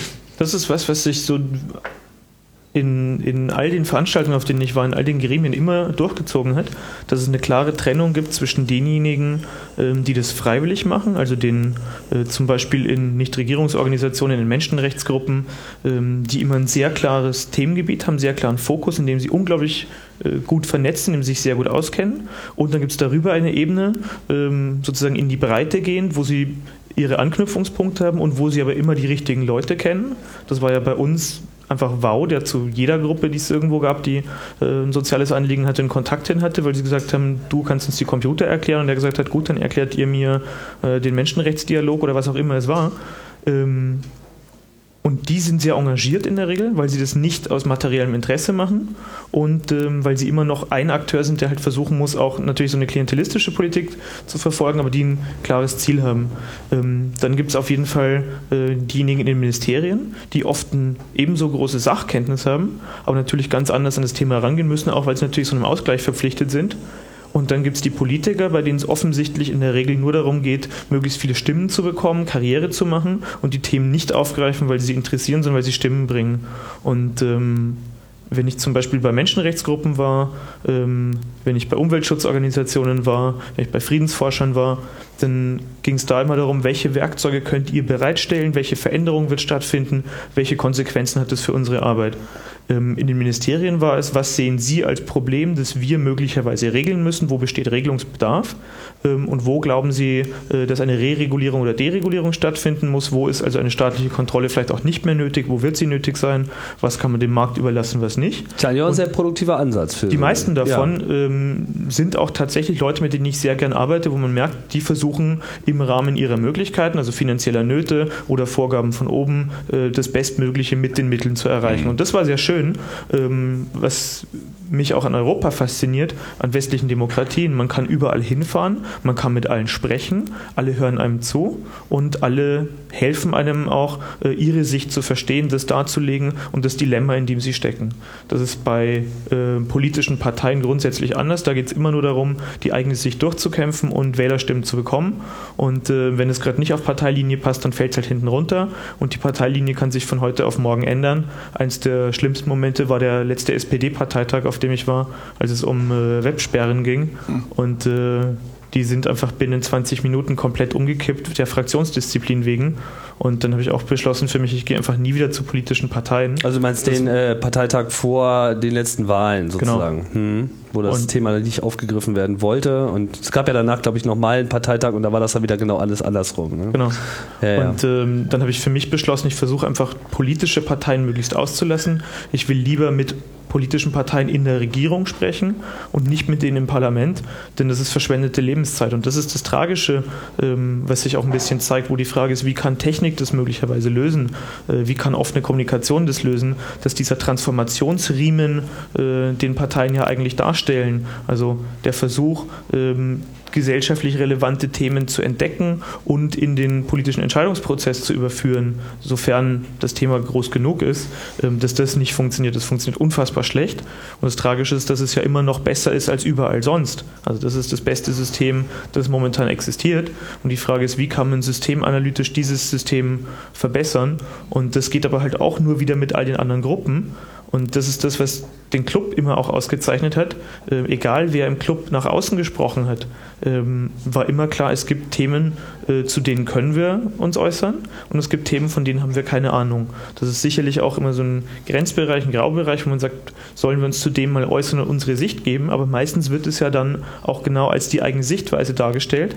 Das heißt, es ist schon in der Regel so, dass man trennt zwischen dem objektiven Tatbestand, wie funktioniert die Technik und was ist unsere politische Forderung. Und äh, das ist auch bei sehr vielen anderen sozialen Gruppen so.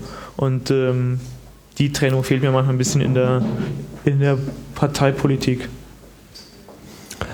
Was kann man denn jetzt ähm, bewirken? Das ist glaube ich, immer so eine Frage, die die sich äh, viele stellen. Ich meine, jetzt habt ihr gesagt, okay, man kommt in diese Gremien, die sind alle irgendwie offen, aber die erklären einem irgendwie auch die Zwänge.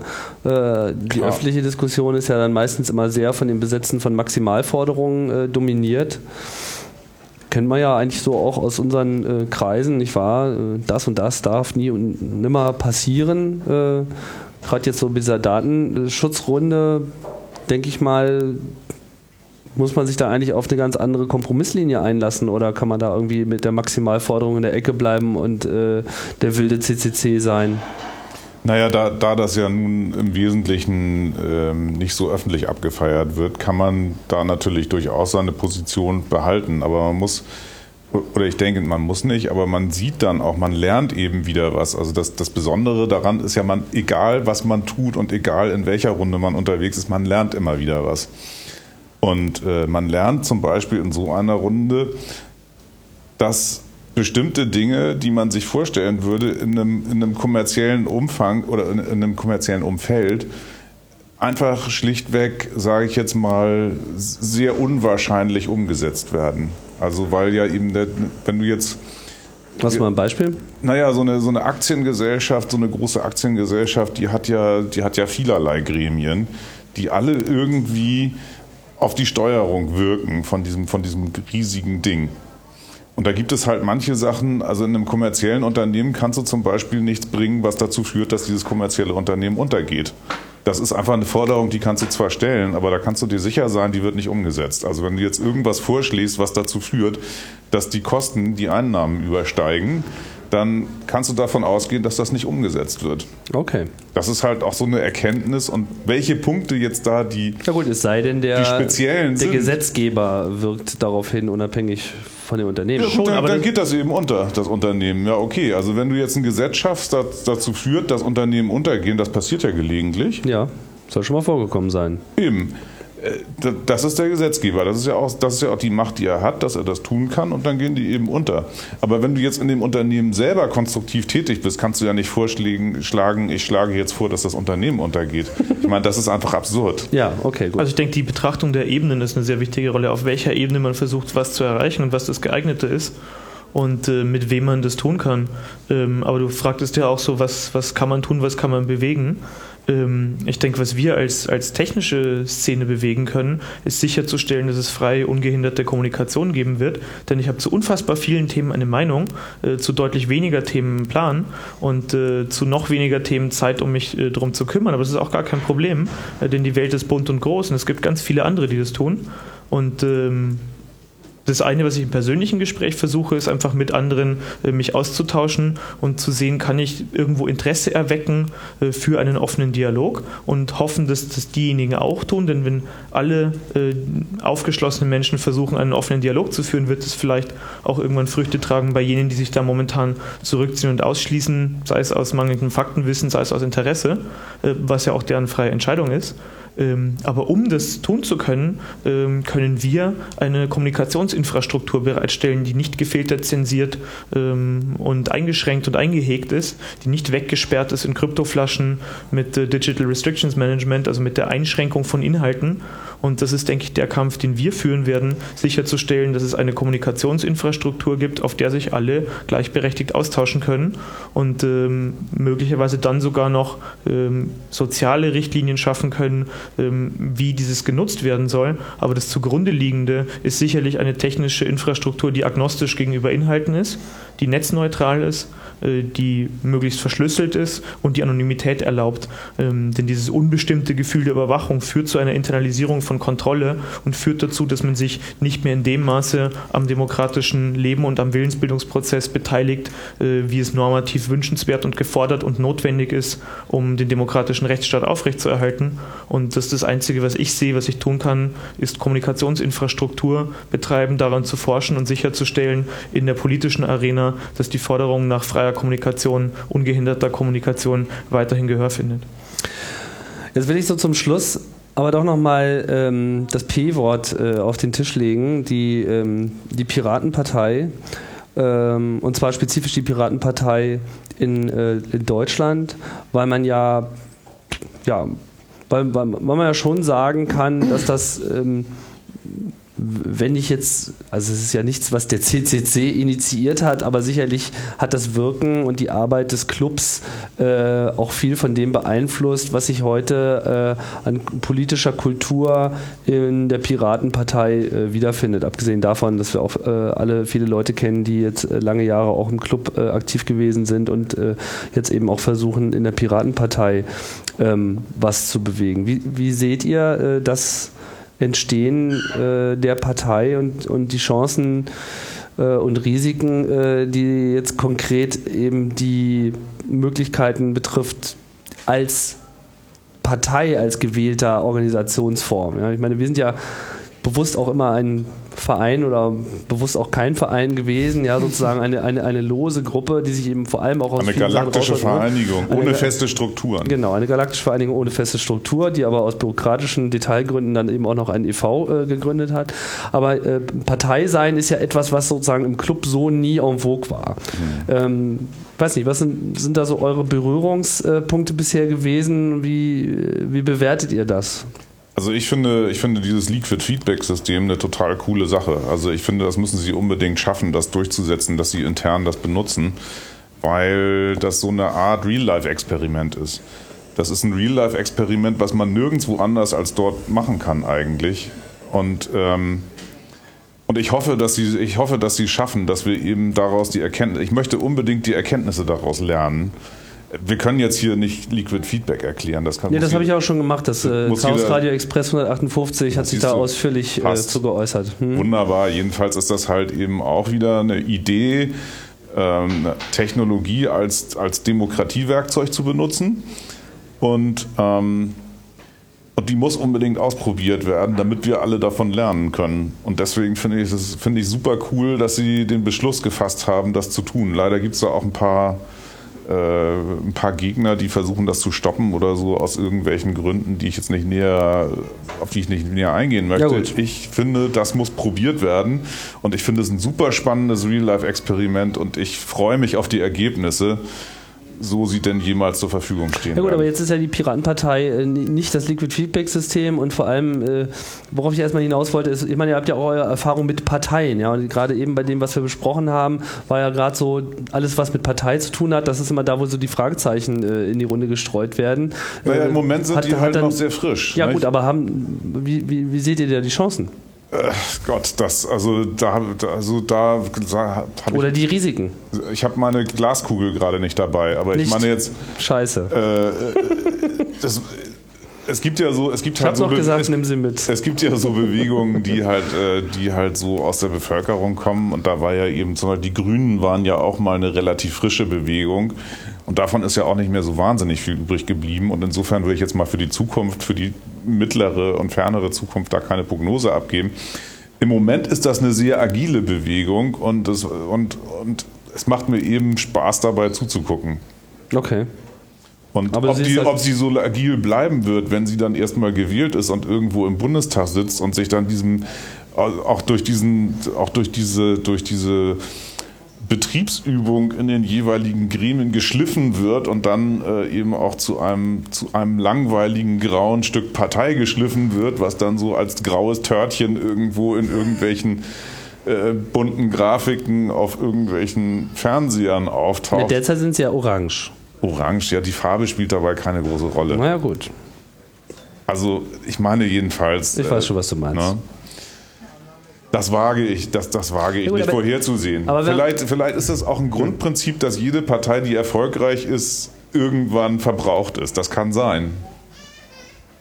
Hast du da irgendwie eine Sichtweise, Andreas? Gut, ich habe da eine andere Sicht, weil ich Politikwissenschaftler bin ja, in meinem Leben. Aber ähm, ich finde es sehr wichtig, dass es eine innerparteiliche Oppositionsrolle momentan gibt, die sich aber auch darauf vorbereitet, Verantwortung zu nehmen, weil das immer. Oppositionsrolle gegenüber was? Na, momentan sind sie in der Opposition, also die haben halt keine Regierungsverantwortung. Ach so, ja klar. Mhm. Ähm, aber das ist ja auch ein Lernprozess, der da stattfindet. Wie kann man sich denn auf so etwas vorbereiten, Verantwortung zu übernehmen?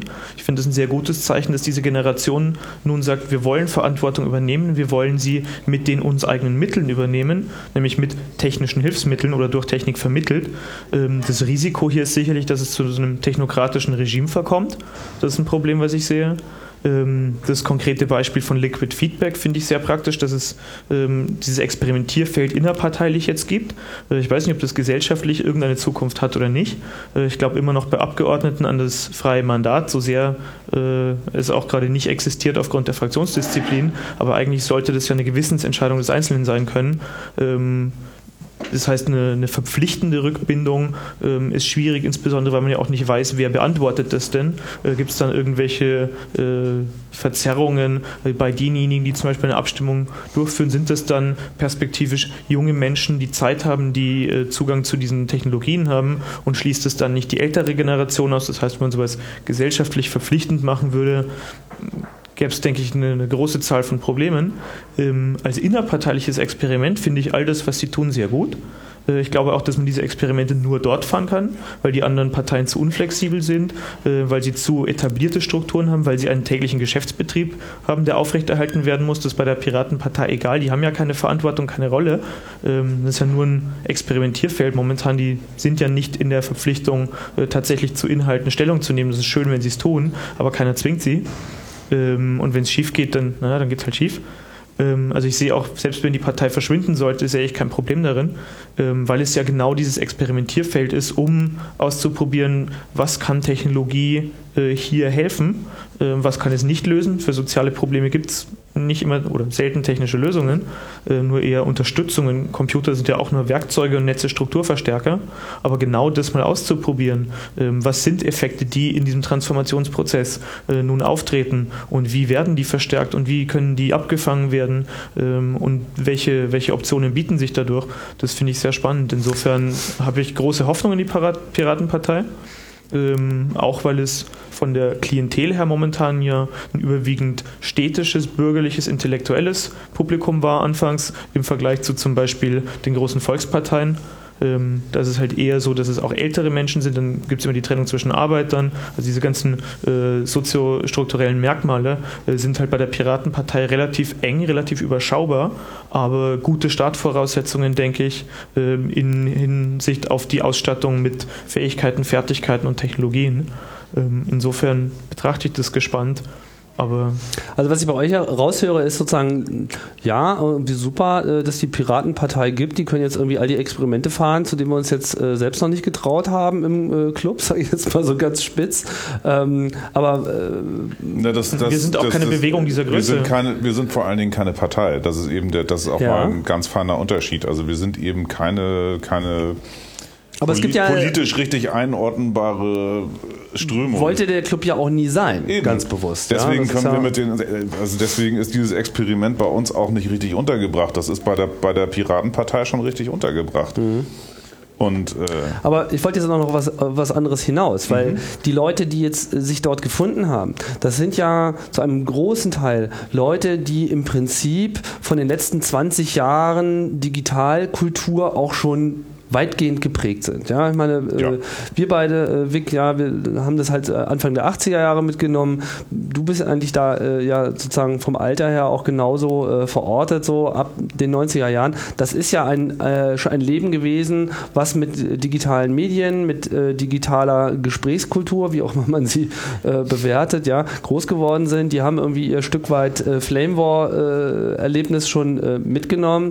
Was, was denkt ihr, was was, was, hat das für, was kann das für Menschen geformt haben? Ja, also a, a, habt ihr so die, die Hoffnung oder die Vermutung, dass dort auch eine andere Gesprächskultur da ist oder ist das eine überhöhte Sicht? Weil ich ja, glaube, ich glaub dieses schon. Selbstverständnis existiert in der Piratenpartei. Ich frage mich nur, ob das stimmt. Also ich, ich habe den einen, ich meine, ich bin ja nicht in der Piratenpartei und ich war auch noch nie bei Ja gut, aber du kennst ja diesen Schlag. Na, ich kenne die, ich kenne eben die Leute, die halt auch in Überlappung mit dem Club sind und so. Und ich meine, das sind alles sehr fähige Leute und das sind alles aufgeschlossene, interessierte Leute. Das ist schon mal der Haupt, das ist schon mal der Hauptunterschied, den ich gegenüber den meisten Etablierten sehe. Und das ist auch eine gute Voraussetzung, um was Neues auszuprobieren. Aber ob die repräsentativ für die Parteimitglieder, geschweige denn Ach. für die Wählerschaft sind, keine Ahnung. Vielleicht gibt es ja auch noch andere, die die wählen. Ich kenne die ja nicht. Ähm, das Problem und die Chance, die ich hier sehe, ist, dass diese Generation nach mir, also Menschen, die sozusagen Ende der 90er, Anfang 2000 äh, mit all diesen Technologien und dem sozialen Prozess äh, ein bisschen aus sich rausgegangen sind, also die jetzt vielleicht 25-Jährigen, ähm, dass die ein Leben ohne diese Technologien nicht mehr kennen. Das mhm. ist, glaube ich, das, das Problem, was ich vorhin auch schon angesprochen habe mit diesem Technokratischen, ähm, dass das immer auch so ein bisschen als, als Selbstzweck betrachtet wird, die Maschine, und immer auch als, als omnipräsentes Element. Und ähm, das ist das Problem, das ich schlichtweg habe. Ich möchte gerne mein Telefon ausschalten dürfen, auf den Berg laufen und in die Sonne schauen und einen Tag lang meine Ruhe von diesem ganzen Zirkus. Und ähm, das ist, denke ich, das Problem, dass diese Partei herausfinden muss, wie kann man all diese neuen Technologien einsetzen. Was ist die Technikfolge beim Einsatz dieser Technologien? Wie kann sie den Menschen unterstützen? Und welche negativen Auswirkungen wird das haben? Das alte CCC-Mem. Chancen und Risiken. Genau. Ja, nächstes Jahr wird dann 30 Jahre Club gefeiert. Äh. Trotz undefinierten äh, Datums. Können wir einen Tag vorverlegen. Was steht dann an? wir können reinfeiern. Ja. Und, was steht dann an? Ja, keine Ahnung. Bis jetzt weiß ich noch nicht, was dann ansteht. Achso, du hast ja deine Glaskugel vergessen. Genau. Hm. Na, dann müssen wir uns nochmal zusammensetzen. Ja, Ehrlich gesagt, ich hasse auch so Diskussionen mit irgendwie die Zukunft von. Das äh, lehne ich immer ab. Also bleiben wir jetzt hier mal bei ein bisschen Vergangenheit und Gegenwart und machen wir mal Schluss. Mhm. Äh, vielen Dank, Vic, Andreas. Gerne. Vielen Dank hier auch äh, ins Publikum fürs äh, Mithören. Ähm, ihr seid noch da, ja? Ähm, das war's. Das war Chaos Radio Express 161 live von der AS Elektronika. Also nicht live gestreamt, aber live gesprochen. und wir sind noch am Leben. Und ja, ich sage Tschüss und bis bald bei Chaos Radio Express.